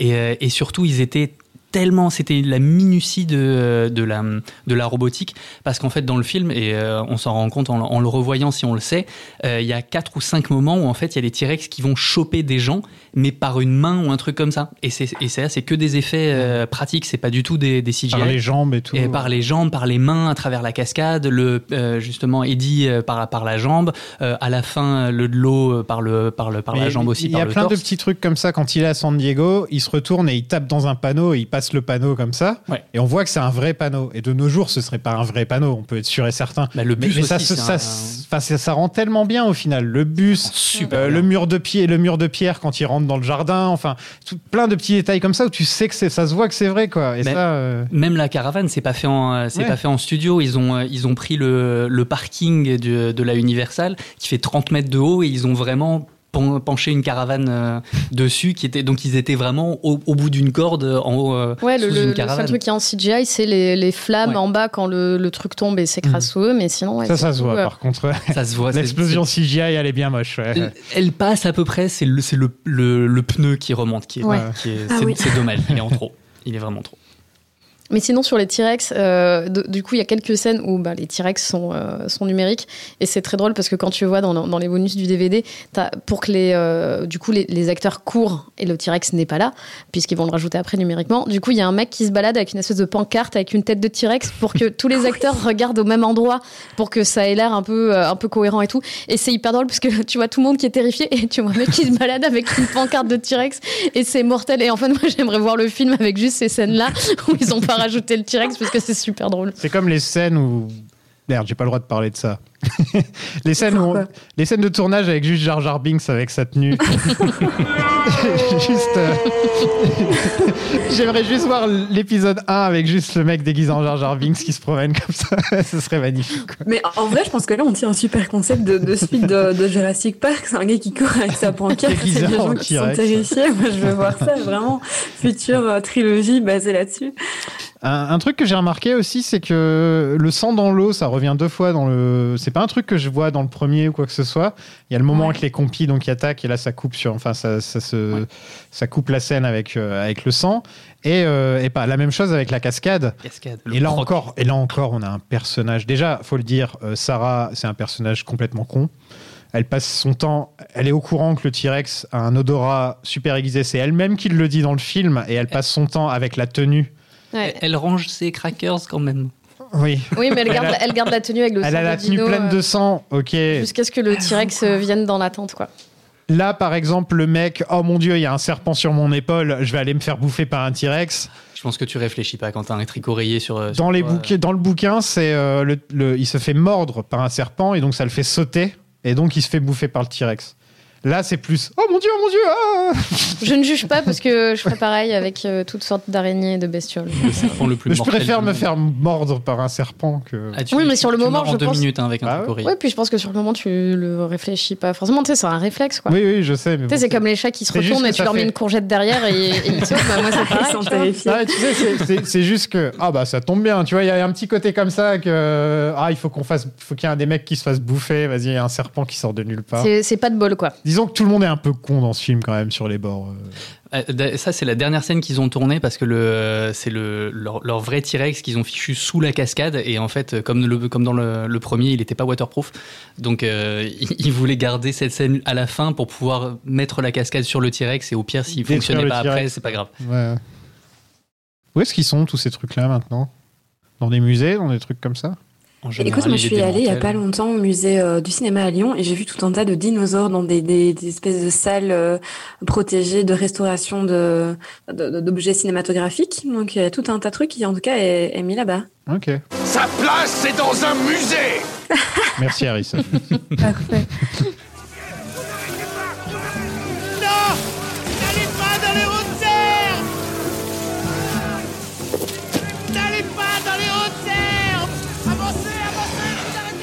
Tout le monde court dans les hautes herbes et les raptors vivent comme des Pokémon. euh, et c'est une boucherie, quoi. Voilà, faut jamais aller dans les hautes herbes, hein, euh, franchement. N'allez pas dans les hautes Mais je herbes sais pas, moi, dès que j'entends hautes herbes, je pense forcément à ça, quoi. C'est- À Pokémon ou à Jurassic Non, non, Park à Jurassic Park. Mais ils leur disent deux, trois fois hein, non, n'y allez pas. Ouais, Mais ouais. c'est clairement une des meilleures scènes du Ouais. film, quoi. Ce, ce moment-là, la tension, elle est tellement à son comble. On est limite avec eux dans les hautes herbes. Enfin, vraiment, je pense que c'est un C'est truc une bonne idée. Mais je trouve, ouais, cette, gamin, cette- quoi. cette vue aérienne, en fait, elle est super. euh, Ouais, le plan. Avec les trois, tu vois, la, la, la rangée au milieu de- de- de- d'humains qui courent et les trois rangées euh, avec les, les raptors qui se feraient un chemin. T'as un peu l'impression que c'est des, des ailerons de requin ou euh, vraiment le prédateur qui les suit. Euh, c'est assez marrant quand ils l'ont. En fait, quand ils ont fait les, quand ils l'ont tourné ça, euh, donc ils ont, il y avait des, des, tra- des- des petites tranchées dans l'herbe. Donc déjà, je crois qu'ils ont fait pousser l'herbe pendant des mois et des mois Ouais, six mois. pour avoir des, des, des herbes vraiment aussi hautes et tout. Et euh, donc ils ont coupé les, ils ont fait trois petites tranchées pour faire passer les les euh, bah, les, les raptors et euh, ils ont rajouté numériquement l'herbe qui s'efface devant eux en fait et du coup ça rend, ça Ça, rend super bien. ça rend super bien. Et en fait, en fait c'est ça, c'est qu'il y a des, je trouve que dans ce film, je trouve pas que ce soit un très bon film, mais je trouve qu'il y a des très très bonnes scènes quoi. A- a- Et ça pour moi ça en fait partie. Ouais, comme je disais tout à l'heure, Spielberg, il- il- là, il- même s'il n'est pas dedans, il va te choisir deux, au moins, Ouais, au moins deux, deux grosses scènes dans le film où tu peux être sûr.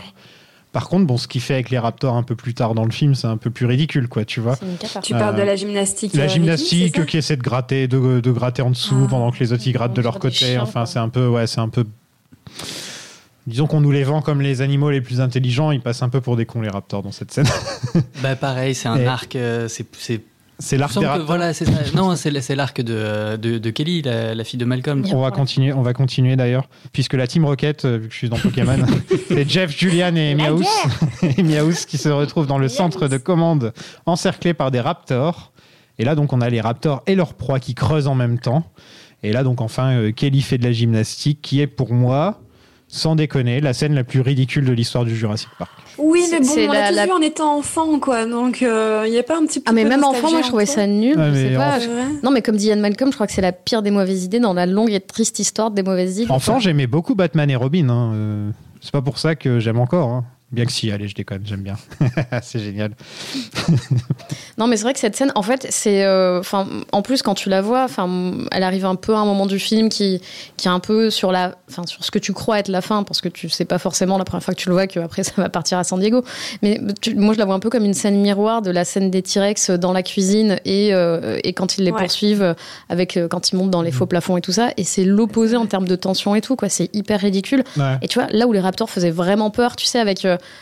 euh, tu sais, il y avait une vue griffes euh, derrière leurs griffes, ça les suivait et tout. T'avais le- la patte, euh, tu vois, ils arrivaient à ouvrir les portes, t'avais le, le souffle avec la buée sur la vitre et tout. Ils étaient vachement iconisés, ils faisaient vachement peur. Et là, en fait, ils sont ridiculisés. Là, tu peux mettre euh, la musique de Benny Hill mais derrière. ouais, et ouais, c'est tu mets une musique quoi. de cirque et euh, ouais. ouais, c'est c'est poète poète quoi. Bah, le Ouais. début, de- je trouve le début de la séquence vraiment cool en fait avec le euh, Malcolm qui rentre dans l'espèce de petit centre, le Raptor qui passe par la fenêtre, Malcolm qui sort, qui, qui dégonde la porte, qui re- qui se fait balancer par le par le Raptor à travers une autre fenêtre et puis il s'en va et le Raptor encore à nouveau passe par une fenêtre et c'est que des effets pratiques et c'est euh, je trouve la, la tension vraiment super super cool. Après, il y a la scène des, des barres asymétriques qui fait, euh, qui fait effectivement le, Ouais, et puis en plus, ils sont à deux doigts de se faire bouffer par des raptors et il fait Comment ça, ils t'ont viré à l'école Euh, Enfin, ils font non plus la petite blague juste après. Alors qu'entre nous, là, franchement, tu cours quoi. C'est pas pire que la blague des cheeseburgers euh, quand ils sont dans le, dans le Ah, moi, elle camion. me fait euh, rire. Ouais, elle fait rire, mais en vrai, tu fais jamais une blague comme ça dans ce moment-là. Déjà, Ah, attention, tu serais. je sais pas. hein. Ça dépend qui. Ah, que Jeff Goldblum le ferait. Malcolm, ouais, Malcolm, euh, justement, s'il y en a bien un qui peut le faire, tu vois.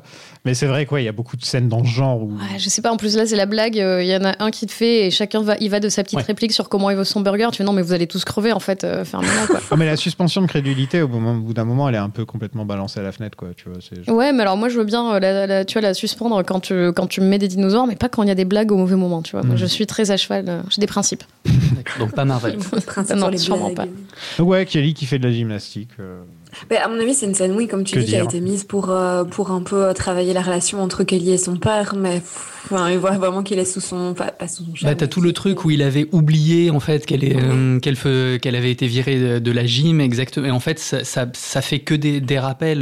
C'est Ouais. tout, tout était déjà dans la première séquence où la, où la, où la maman elle disait ah je t'ai fait ton plat préféré c'est des gambas et la, et la gamine qui dit ben non j'aime pas les gambas. Et en fait c'est t'as l'impression que dans, dans la première séquence t'as déjà tout le film qui est en, euh, qui est en maturation. Ne serait-ce que les, les premiers plans du film, c'est un, un plan qui descend et puis un plan qui monte, euh, donc ils vont s'opposer. Et puis euh, en plan séquence, t'as un panoramique vers la droite, puis un panoramique vers la gauche, les parents qui se font dos à dos. Et t'as que tout, tout était déjà dans le, dans le premier plan, enfin, dans, le- dans cette première séquence, si tu la déroules. Donc le, cette histoire de Kelly, tu l'avais déjà dans la, dans la relation entre la, la gamine et ses parents. Entre nous, il n'y a pas une meilleure moyen de montrer qu'elle est rapprochée de son père que de lui faire faire de la gymnastique? Si, parfaitement. Ouais, je pense qu'il y a Mais- moyen d'écrire un meilleur scénar. Parce que même en plus, euh, il n'y a pas d'alchimie entre les deux, il y a pas, enfin, entre les acteurs, y a, tu, tu sens pas vraiment. euh, J'aime bien quand ils sont dans l'arbre, euh, il y a un vrai rapprochement que je trouve assez cool. Ouais, mais on dirait tout le temps que Goldblum euh, en a marre d'elle. Vrai. je sais pas si c'est le personnage qui est écrit comme ça, hein, après c'est peut-être comme ça, mais on dirait toujours genre. Bah après, elle lui, elle lui dit, elle lui fait ouais, t'aimes bien les enfants, mais t'aimes pas vivre avec. euh, tu vois, quand elle arrive, euh, elle arrive toute seule, elle est venue en taxi, je crois. Tu vois, c'est. euh, Il disait dans le premier qu'il adorait les gosses, hein, c'est ça, et qu'il en avait plein. C'est ça, hein, il disait dans Ouais, il disait pas qu'il en avait trois minimum. avait plein, euh. Et justement, mais c'est ce qu'elle lui, c'est ce qu'elle lui redit au, au tout début, c'est t'aimes avoir des enfants, mais t'aimes juste pas t'en occuper. Et j'ai juste une question, est-ce que euh, c'est la- l'actrice qui a tourné cette scène-là et qui, a fait de la- qui faisait de la gymnastique ou bien euh, il y a une doublure, je sais pas si vous savez. Non, c'est numérique en fait. Ah, c'est numérique, Et en fait, c'est un mec avec un panneau avec la tête de l'actrice. à la base, en fait, la scène, c'est un, c'est un, un, un Velociraptor T-Rex. qui fait le truc ou un T-Rex, c'est ça.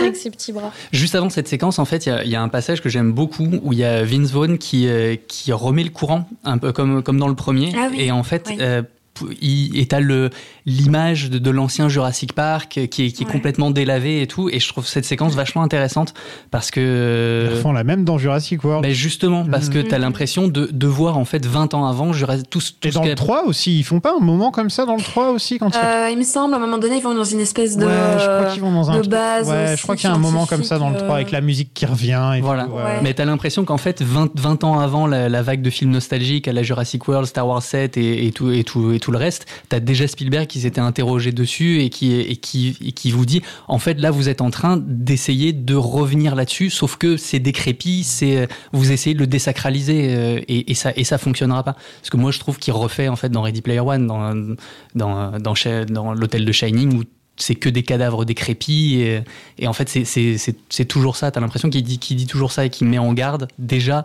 20 ans avant dans Jurassic World de ce qui est devenu euh, bah, Hollywood 20 ans après Ils t'ont viré de l'équipe de gym Sortez de là Sortez de là Donc pendant ce temps, euh, Roland a réussi à tranquilliser un T-Rex et il prend une retraite bien méritée. Il part vers le, vers le soleil. C'est c'est fou hein, quand même qu'il y ait un personnage qui s'en sorte comme ça alors, qu'il- alors que c'est Impu- censé... impunément. Ouais, il s'en sort comme ça, voilà. Euh, et tout est bien qui finit bien, sauf que en gros, bah, il y a des morts euh, sur la croisière Siamuse. Il faudra m'expliquer comment est-ce...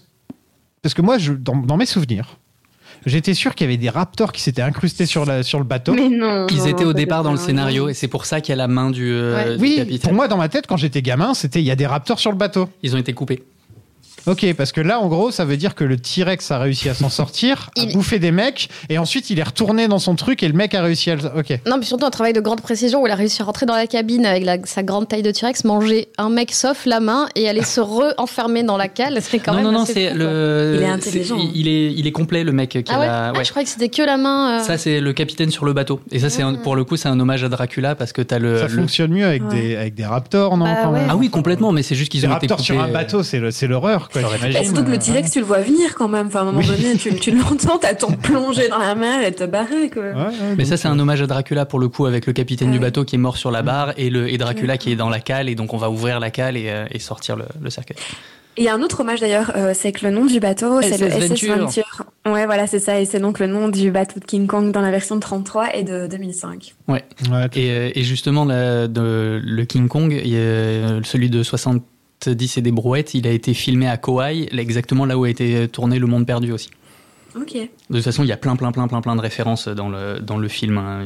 Il y, a, Godzilla qui est, juste après, euh, où il est devant la, ville et qui, hurle. Euh, il, y a des, il y a des références à Citizen Kane, euh, où il y a Amon qui est dans son lit avec les plein, plein des, des grands angles et où on filme les plafonds. Conan Doyle, on en avait parlé. Il y a des références à Moby Dick, euh, où, euh, où il compare justement euh, Peter Ahab. À, à Ahab. Il y a plein, plein, plein, plein, plein de références euh, dans, le, dans le film. Donc le T-Rex est désormais libre dans la civilisation. Et ça y est, le film peut enfin se lâcher un peu, sauf que bon, bah, il reste 10 minutes. c'est un peu dommage. Et d'ailleurs, il va, il va dévorer euh, une personnalité très importante du film. Est-ce Oui. que vous savez qui c'est? Le scénariste. Le Yes. scénariste, David Cap, il se fait bouffer. Ouais. quoi. Ok. Et d'ailleurs, lui, il a tourné euh, une semaine, une semaine et demie euh, parce que Spielberg n'était pas là pendant un moment. Donc euh, il est plus ou moins euh, presque réalisateur du film pendant un moment. Vous dire euh, Spielberg, il en avait marre et à un moment, il a fait bon, allez, je me casse. Bah, pour le coup, en plus, il est pas, il se fait pas tuer n'importe où, c'est qu'il se fait tuer euh, à la porte d'un vidéoclub. Et en fait, le, c'est vraiment pour, encore une fois, c'est un truc de Spielberg où, où ça préfigure c'est, pendant la grande époque des vidéoclubs, on allait tous euh, louer des VHS.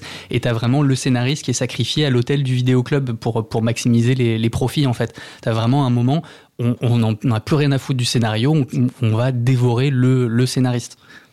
Puis dans le vidéoclub, m'a- t'as des affiches euh, de films qui n'existent pas. Là. Je crois qu'il y a un truc avec euh, Schwarzenegger Ouais. dans Ouais, Le Roi. Lear, je sais pas quoi. Il y a un truc avec fait. Robin Williams, un truc avec Tom Hanks. euh, tu le vois quand le, vu. quand le bus défonce le truc, euh, tu les vois très très brièvement. Ouais, c'est Tom Hanks qui est un surfeur apparemment dans Tsunami Sunrise, enfin une espèce de faux film. Je trouve ça incroyable quoi. Et Robin Williams dans un truc style Jack et le haricot magique. Euh, à l'origine, la scène du T-Rex, euh, donc ça aurait dû être le, bah, la fin du troisième film, en fait. Voilà, c'est ça. Sauf que Spielberg, il a fait. pff, ah, ce serait bête. Euh, ce serait bête de Flemme pas, se- d'attendre. de pas s'amuser un peu. J'ai Et- envie de faire Godzilla. Et surtout, il savait très bien qu'il allait pas réaliser le 3, quoi. Donc c'est surtout ça. Il savait qu'il allait pas revenir pour le 3. Il dit, bon, bah, je veux. Voilà, quoi. Sauf que, Mais c'est- on sent que. Enfin, c'est ajouté. On Ouais. sent que c'est un truc vraiment un élément rajouté. Bah, c'est mis au forceps parce Voilà. que lui il voulait le faire depuis le début, mais sauf que c'est le, personne l'a écouté. Mais donc, ils vont euh, pas très loin avec l'idée. Le T-Rex fait un tour de pâté de maison et au final on le ramène. euh.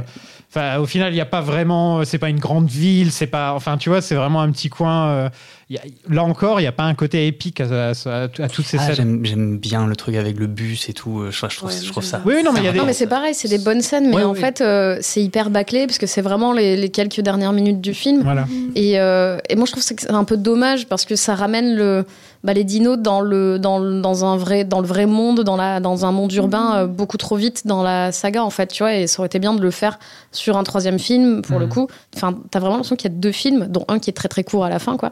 Et, euh, et je trouve ça frustrant parce qu'en fait, si tu voulais voir un vrai film catastrophe avec euh, bah, une sorte de Godzilla machin, mais bon, je pense aussi qu'il l'a fait avant que, justement que sorte le Godzilla de, de Emmerich qui sort, je crois, l'année suivante. Et en fait, t'as as ce côté-là un peu de rivalité entre les deux. Et du coup, euh, bah, en fait, il le fait, mais euh, il le fait un peu bâclé, euh, un peu à la va-vite. quoi. Et le film aurait dû être en fait construit autour de ça. Comment Mhm. on ramène le T-Rex, Ouais. euh, voilà, que limite que vraiment le troisième acte, ce soit un gros troisième Ouais, acte. c'est qu'en fait, tu Oui, peux pas faire les deux comme ça, Voilà. euh, passer autant de temps sur l'île, parce que comme tu disais tout à l'heure, quoi, pendant la première heure, il se passe pas grand chose. rien, quoi. Et c'est vrai que toute cette, toute cette exposition où on te raconte des choses sans, Mhm. sans rien te montrer et tout, ça aurait pu être expédié euh, beaucoup plus rapidement pour euh, passer plus rapidement dans l'île et faire un film vraiment en, en deux parties, ou en tout cas un vrai troisième acte, pas euh, les dix dernières minutes du film euh, bâclées comme ça. Je veux dire, ça aurait dû être le truc que quand j'étais gamin, on aurait dû me retourner le cerveau, d'avoir le T-Rex dans une ville, et au final, ça m'a pas Ouais. vraiment marqué plus que ça. Quoi. Et, Bah- justement, je trouve que dans cette scène-là, t'as- à un moment donné, donc il arrive dans une maison, donc il y a un petit enfant euh, qui, qui se lève et qui, euh, qui justement aperçoit le, le dinosaure par la fenêtre. Euh, c'est marrant, j'ai l'impression vraiment qu'en fait c'est une espèce de euh, de métaphore du spectateur. Tu vois vraiment le spectateur qui se lève et qui voit des dinos et qui est complètement, qui est quand même assez admiratif de ce qui se passe autour de lui. Et moi vraiment, je me suis hyper fort projetée quand j'étais petite dans ce dans ce garçon. Mais, mais ce que ce que je trouve qui va pas trop là, c'est qu'en fait, c'est c'est hyper dommage parce que t'avais toute cette scène euh, dans le premier où tu découvrais les dinosaures et bon évidemment t'avais un côté émerveillement et tout mais ça prenait vachement plus son temps tu les voyais et tout.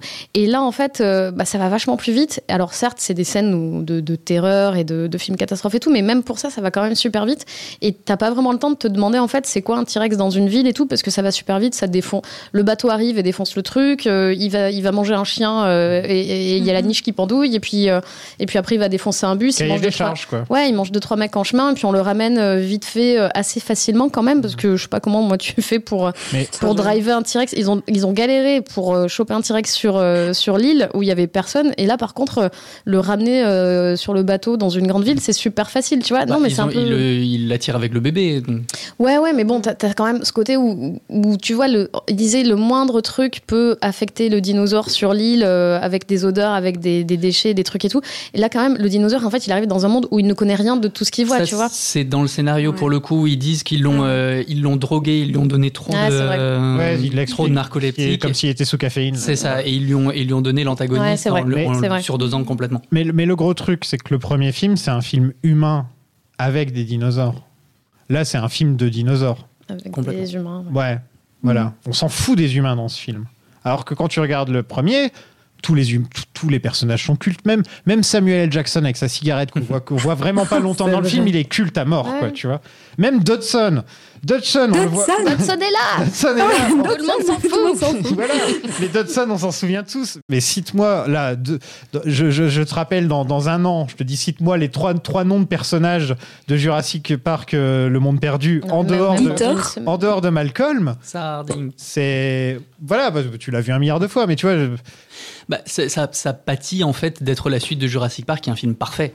C'est un peu comme euh, le, le Hobbit qui pâtit d'être euh, Mhm. d'être une suite du Seigneur des Anneaux, qui est un truc parfait. C'est de toute façon en fait tu vas être déçu. Mm. C'est pas possible de pas être déçu. Mais je trouve que d'un côté, sa force, c'est d'avoir quand même essayé de faire quelque chose d'assez différent. Ok, on est dans la surenchère, etc., on est quand même, il y a des scènes qui se répondent, mais, mais comme je l'ai dit tantôt, on est dans un genre, très différent, et euh, il y a quand même, euh, il y a quand même une évolution. Ben, moi, c'est pour ça que j'aime bien ce film et que j'aime pas Jurassic World parce que Jurassic World, il, prend justement aucune. Il, fait exactement la même chose qu'avant. Et, euh, j'aime bien Le Monde Perdu parce qu'il il essaye au moins de faire, de faire un truc différent je trouve ça cool. Pour les, quelques scènes qui sont vraiment, vraiment incroyables. Mais qu'est-ce Venez. qu'est-ce qu'il y a J'ai un dinosaure dans le jardin. Oh, je mais vais bien te sûr dire que non. Donc, il ramène le T-Rex dans le bateau et le neveu d'Amonde lui sert de première proie vivante. Papa Rex est fier, parce que oui, c'est un, c'est un garçon. hein. J'ai cherché, je me demandais Ouais. si c'était la, c'était la maman ou le papa. Et en fait, il a des cicatrices sur la tronche qui montrent que les T-Rex se battaient entre eux. Donc, ça veut dire qu'il y a d'autres T-Rex sur l'île, à moins qu'ils se soient fait bouffer. Mais qu'il y a plusieurs T-Rex sur l'île, puisqu'il s'est battu avec un autre mâle et c'est pour ça qu'il a des cicatrices sur lui. Et c'est là que j'aurais, ça aurait été bien d'avoir notre paléontologue pour qu'elle nous dise Je n'en sais rien. Bah, pour le coup, c'est oui, c'est le papa et c'est et c'est normal dans le scénario parce que c'est euh, c'est le pendant de, de Ian Malcolm en fait. Avec euh, il y a lui et sa fille et il y a le papa tyrannosaure euh, et, et son bébé qui qui justement le donne en pâture à, à, à Ludlow à ce moment-là et t'as tout, tout le truc sur le sur l'éducation et là t'as tout l'arc du film en fait qui se qui se boucle. Mais en fait, aussi- tu, me- tu me dis ça, mais moi, je vois. Enfin, il n'y a pas beaucoup de scènes d'éducation entre le père et la fille pendant le film, en fait. Bah, justement, la fille lui reproche et lui dit. euh, Oui, mais il y a beaucoup de reproches, beaucoup de reproches, beaucoup de reproches, mais il n'y a pas un seul moment dans le film où il se rattrape et. euh, Non. Il n'y a pas de moment où en fait, ah en fait t'es un vrai bon papa, tu vois genre il n'y a même pas un arc. Oui, parce qu'après. En fait il y a un début d'arc, mais il n'y a pas vraiment une fin d'arc. Ouais, parce qu'en fait, cet arc, il est jamais clôturé, parce qu'une fois qu'ils partent de l'île, tu la revois plus, sa fille, je crois. Ah, si Ouais, tu la revois Ouais. dans, le, dans les derniers plans, elle regarde, Ah ouais. elle, elle regarde la télé. Ouais, ouais, ouais, mais voilà, mais c'est pas, tu vois, juste, euh, c'est une image de fin, on- la relation a pas évolué, tu vois, les, autres- les autres dorment dans le canapé et Bah, elle ouais, mange t'as ses plus ou moins une famille nucléaire reconstituée. euh, Ouais, mais c'est pareil, c'est encore, tu vois, la gamine, elle est toute seule, eux, ils dorment, elle est en train de bouffer, elle a un énorme saut de popcorn, c'est quand même pas non Bah, plus le meilleur truc à faire quand t'es parent. Non, mais justement là, pour le coup, moi j'aime, je, je trouve cette image hyper, euh, en fait, hyper négative euh, parce que c'est vraiment le, le pas pareil. À, à nouveau, c'est du méta. C'est, euh, tu vois le bateau et le vrai bateau et l'image d'après, c'est le bateau à la télé. Et en fait, c'est vraiment le, comme on parlait du vidéoclub tout à l'heure, c'est les dérives télévisuelles. C'est le bateau qui se transforme en image télé avec des, des personnages qui mangent du popcorn ou qui, euh, ou qui dorment devant, devant un film.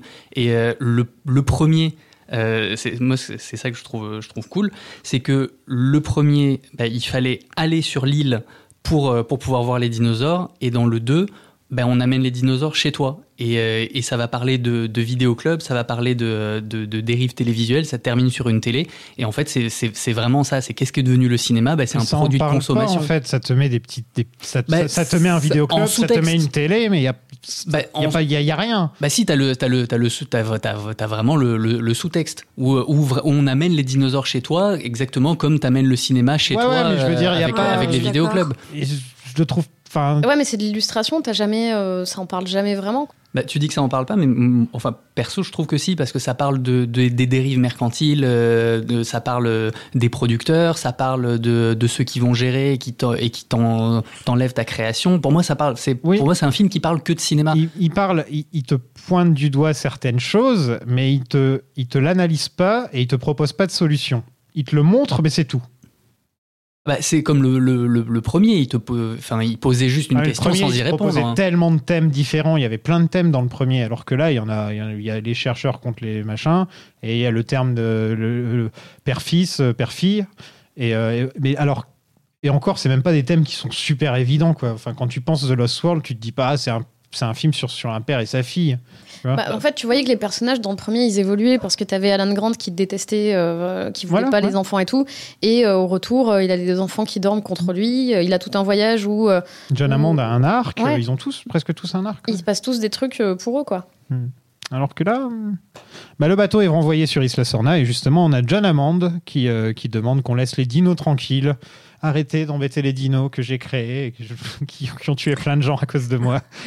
S'il vous plaît, laissez, pas se passer. laissez-les tranquilles, laissez-les tranquilles. Bon, qu'est-ce que vous avez pensé de ce petit film? Non, mais comme je disais, pour moi, c'est un, film que je regarde euh, pour les, pour les côtés hyper généreux et plus pour le. Maintenant que, que je suis vieux, euh, pour le, pour le sous-texte euh, hyper, hyper Spielbergien, parce que j'y retrouve plein de trucs de Spielberg et je trouve, je trouve ça fascinant, en fait, ce qu'il nous dit avec un blockbuster euh, qui, qui parle d'autre chose, en fait, euh, en nous montrant des dinosaures. Euh, oui, clairement, comme donc euh, le, le premier est vraiment meilleur, mais je, je trouve qu'ici on est vraiment sur un très très bon film d'aventure où il se passe pas mal de choses, euh, ça, ça n'arrête jamais, où en effet il y a pas mal de thématiques qui sont ok peut-être pas assez développées, mais qui sont quand même intéressantes et par rapport aux films d'aventure, euh, je veux dire euh, actuels et même de, de cette époque, etc. On est quand même vers euh, une qualité qui est quand même assez Il n'y a pas haute. The Rock. Euh, Il n'y a pas de rock. Moi, je, bah, écoute, euh, si, voilà, The Rock versus euh, les, les Vélociraptors, je pense qu'on pourrait sur une, euh, un épisode de la franchise qui pourrait être pas mal. Mais vraiment, je pense c'est un film, enfin, c'est aussi un épisode à être, qui doit être mis euh, au regard du reste. Et quand on voit ce qui a été fait dans le reste, hein, par rapport aux trois, par rapport au World, euh, non, hein, on reste quand même sur une suite de qualité. hein. Moi, je trouve que c'est compliqué euh, de passer, bon, on l'a déjà dit, hein, de passer après un film euh, parfait. Je trouve que c'est un film qui a des bonnes scènes, mais ça en fait pas pour autant un bon film. Donc, je prends du plaisir devant certaines scènes et je m'arrache les cheveux devant d'autres. Après, euh, bah, Jurassic Park, je trouve que le premier avait apporté beaucoup de choses au, au cinéma, en fait, et que celui-là, bah, il apporte rien.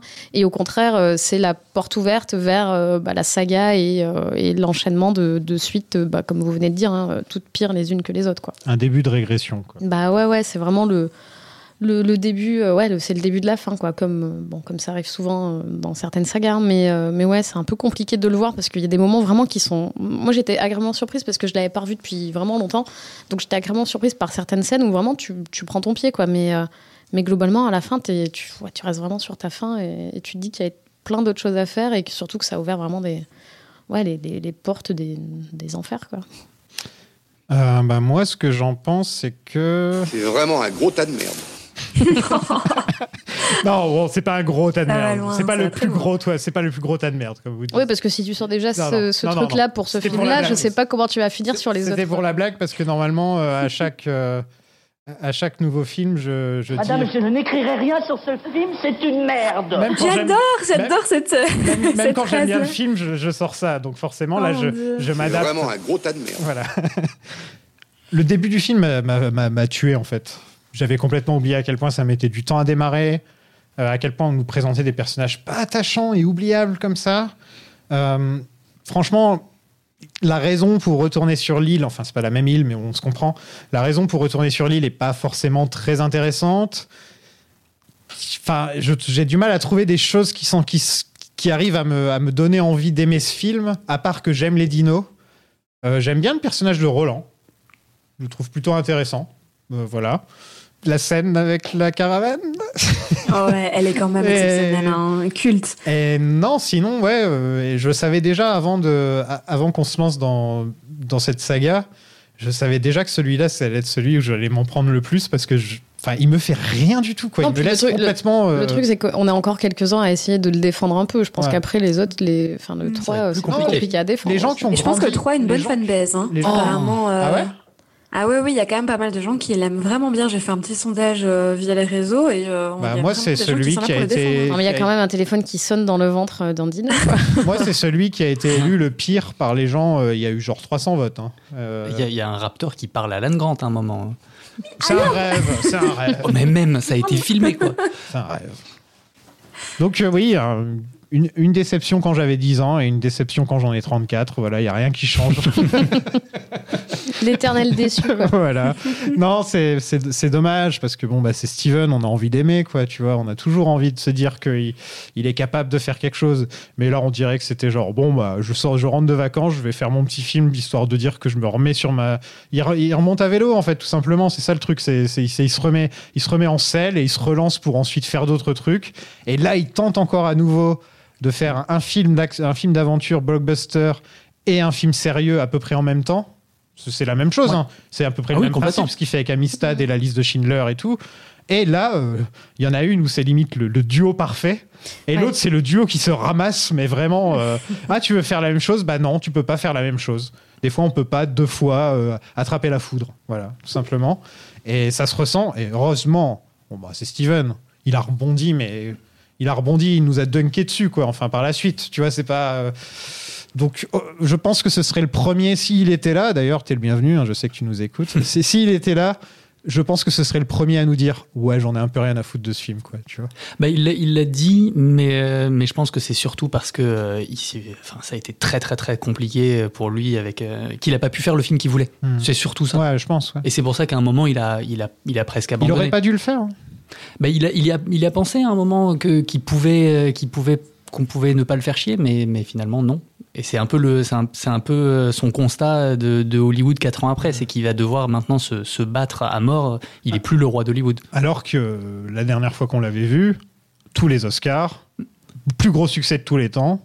Bah, c'est le- Et en plus, c'est le, Tu reviens et on te crache à la gueule, quoi. C'est quand même, c'est quand même fou. Quoi. Bah c'est le- c'est vraiment le personnage d'Amond. hein. Euh, Quand, on, quand on dit vous êtes passé de capitaliste à naturaliste en 4 ans, bah c'est exactement Spielberg qui a, fait, euh, qui a fait Jurassic Park et puis après a fait la liste de Schindler. Et, et donc maintenant, il est, il est devenu un, Maintenant, il est en pré-retraite. ça fait longtemps qu'il est en pré-retraite, là. Ça fait quand même 24 ans. Comme Miyazaki. Il est absolument impératif que nous travaillions en étroite liaison avec la direction des réserves biologiques du Costa Rica pour établir une série de règles pour la préservation et l'isolement de cette île. Ces créatures ont besoin de notre absence pour survivre et non de notre aide. Et si nous pouvions juste nous effacer et faire confiance à la nature, la vie trouvera son chemin. Bon, voilà. En tout cas, c'était super d'en parler avec vous. Merci beaucoup d'être venu. Merci à toi. Bah, merci pour l'invitation. Oui. Merci beaucoup à vous. Les gens, si vous aimez ce que l'on fait, n'hésitez pas à nous donner 5 étoiles sur iTunes en nous disant quelle saga vous aimeriez qu'on fasse. J'ai décidé d'instaurer un nouveau jeu. Dites-moi quelle saga euh, vous tente et, euh, et je vous répondrai pas. Euh, Suivez-nous sur Twitter. Et on ne la fera pas. Suivez-nous sur. Twitter, @lasagapod, ou euh, rejoignez-nous sur Discord. Euh, voilà, n'hésitez pas à nous dire ce que vous avez pensé du film et de notre épisode, mais surtout du film parce que j'ai un ego un peu fragile, donc parlez pas trop de l'épisode, à part si c'est pour dire du bien. Et si vous voulez nous aider financièrement tout en découvrant des dizaines d'épisodes sur les sagas dont on a parlé et bien d'autres films, rejoignez notre Patreon, patreon.com slash plan séquence. Retrouvez aussi nos autres podcasts sur planséquence.net. Et comme toujours, vous pouvez nous écouter sur toutes les plateformes habituelles comme Spotify, Apple, Deezer, SoundCloud, mais aussi sur YouTube, sur la chaîne de Plan Séquence. Un grand merci à vous toutes et à tous de nous avoir écoutés. Et bien sûr, merci à tous les gens qui nous aident sur le Patreon, des gens comme Pascal, Elvire, Sylvie, Madame Béa, Mendes, Michel, Alexis, Franck, Aurélien et Steven Spielberg. Nos very important patou. Dans le prochain épisode, je vous parlerai de euh, Jurassic Park 3. On est vraiment obligé de le faire. Oui, tu t'es là-dedans. À la prochaine tout le monde. Alan, Alan, salut.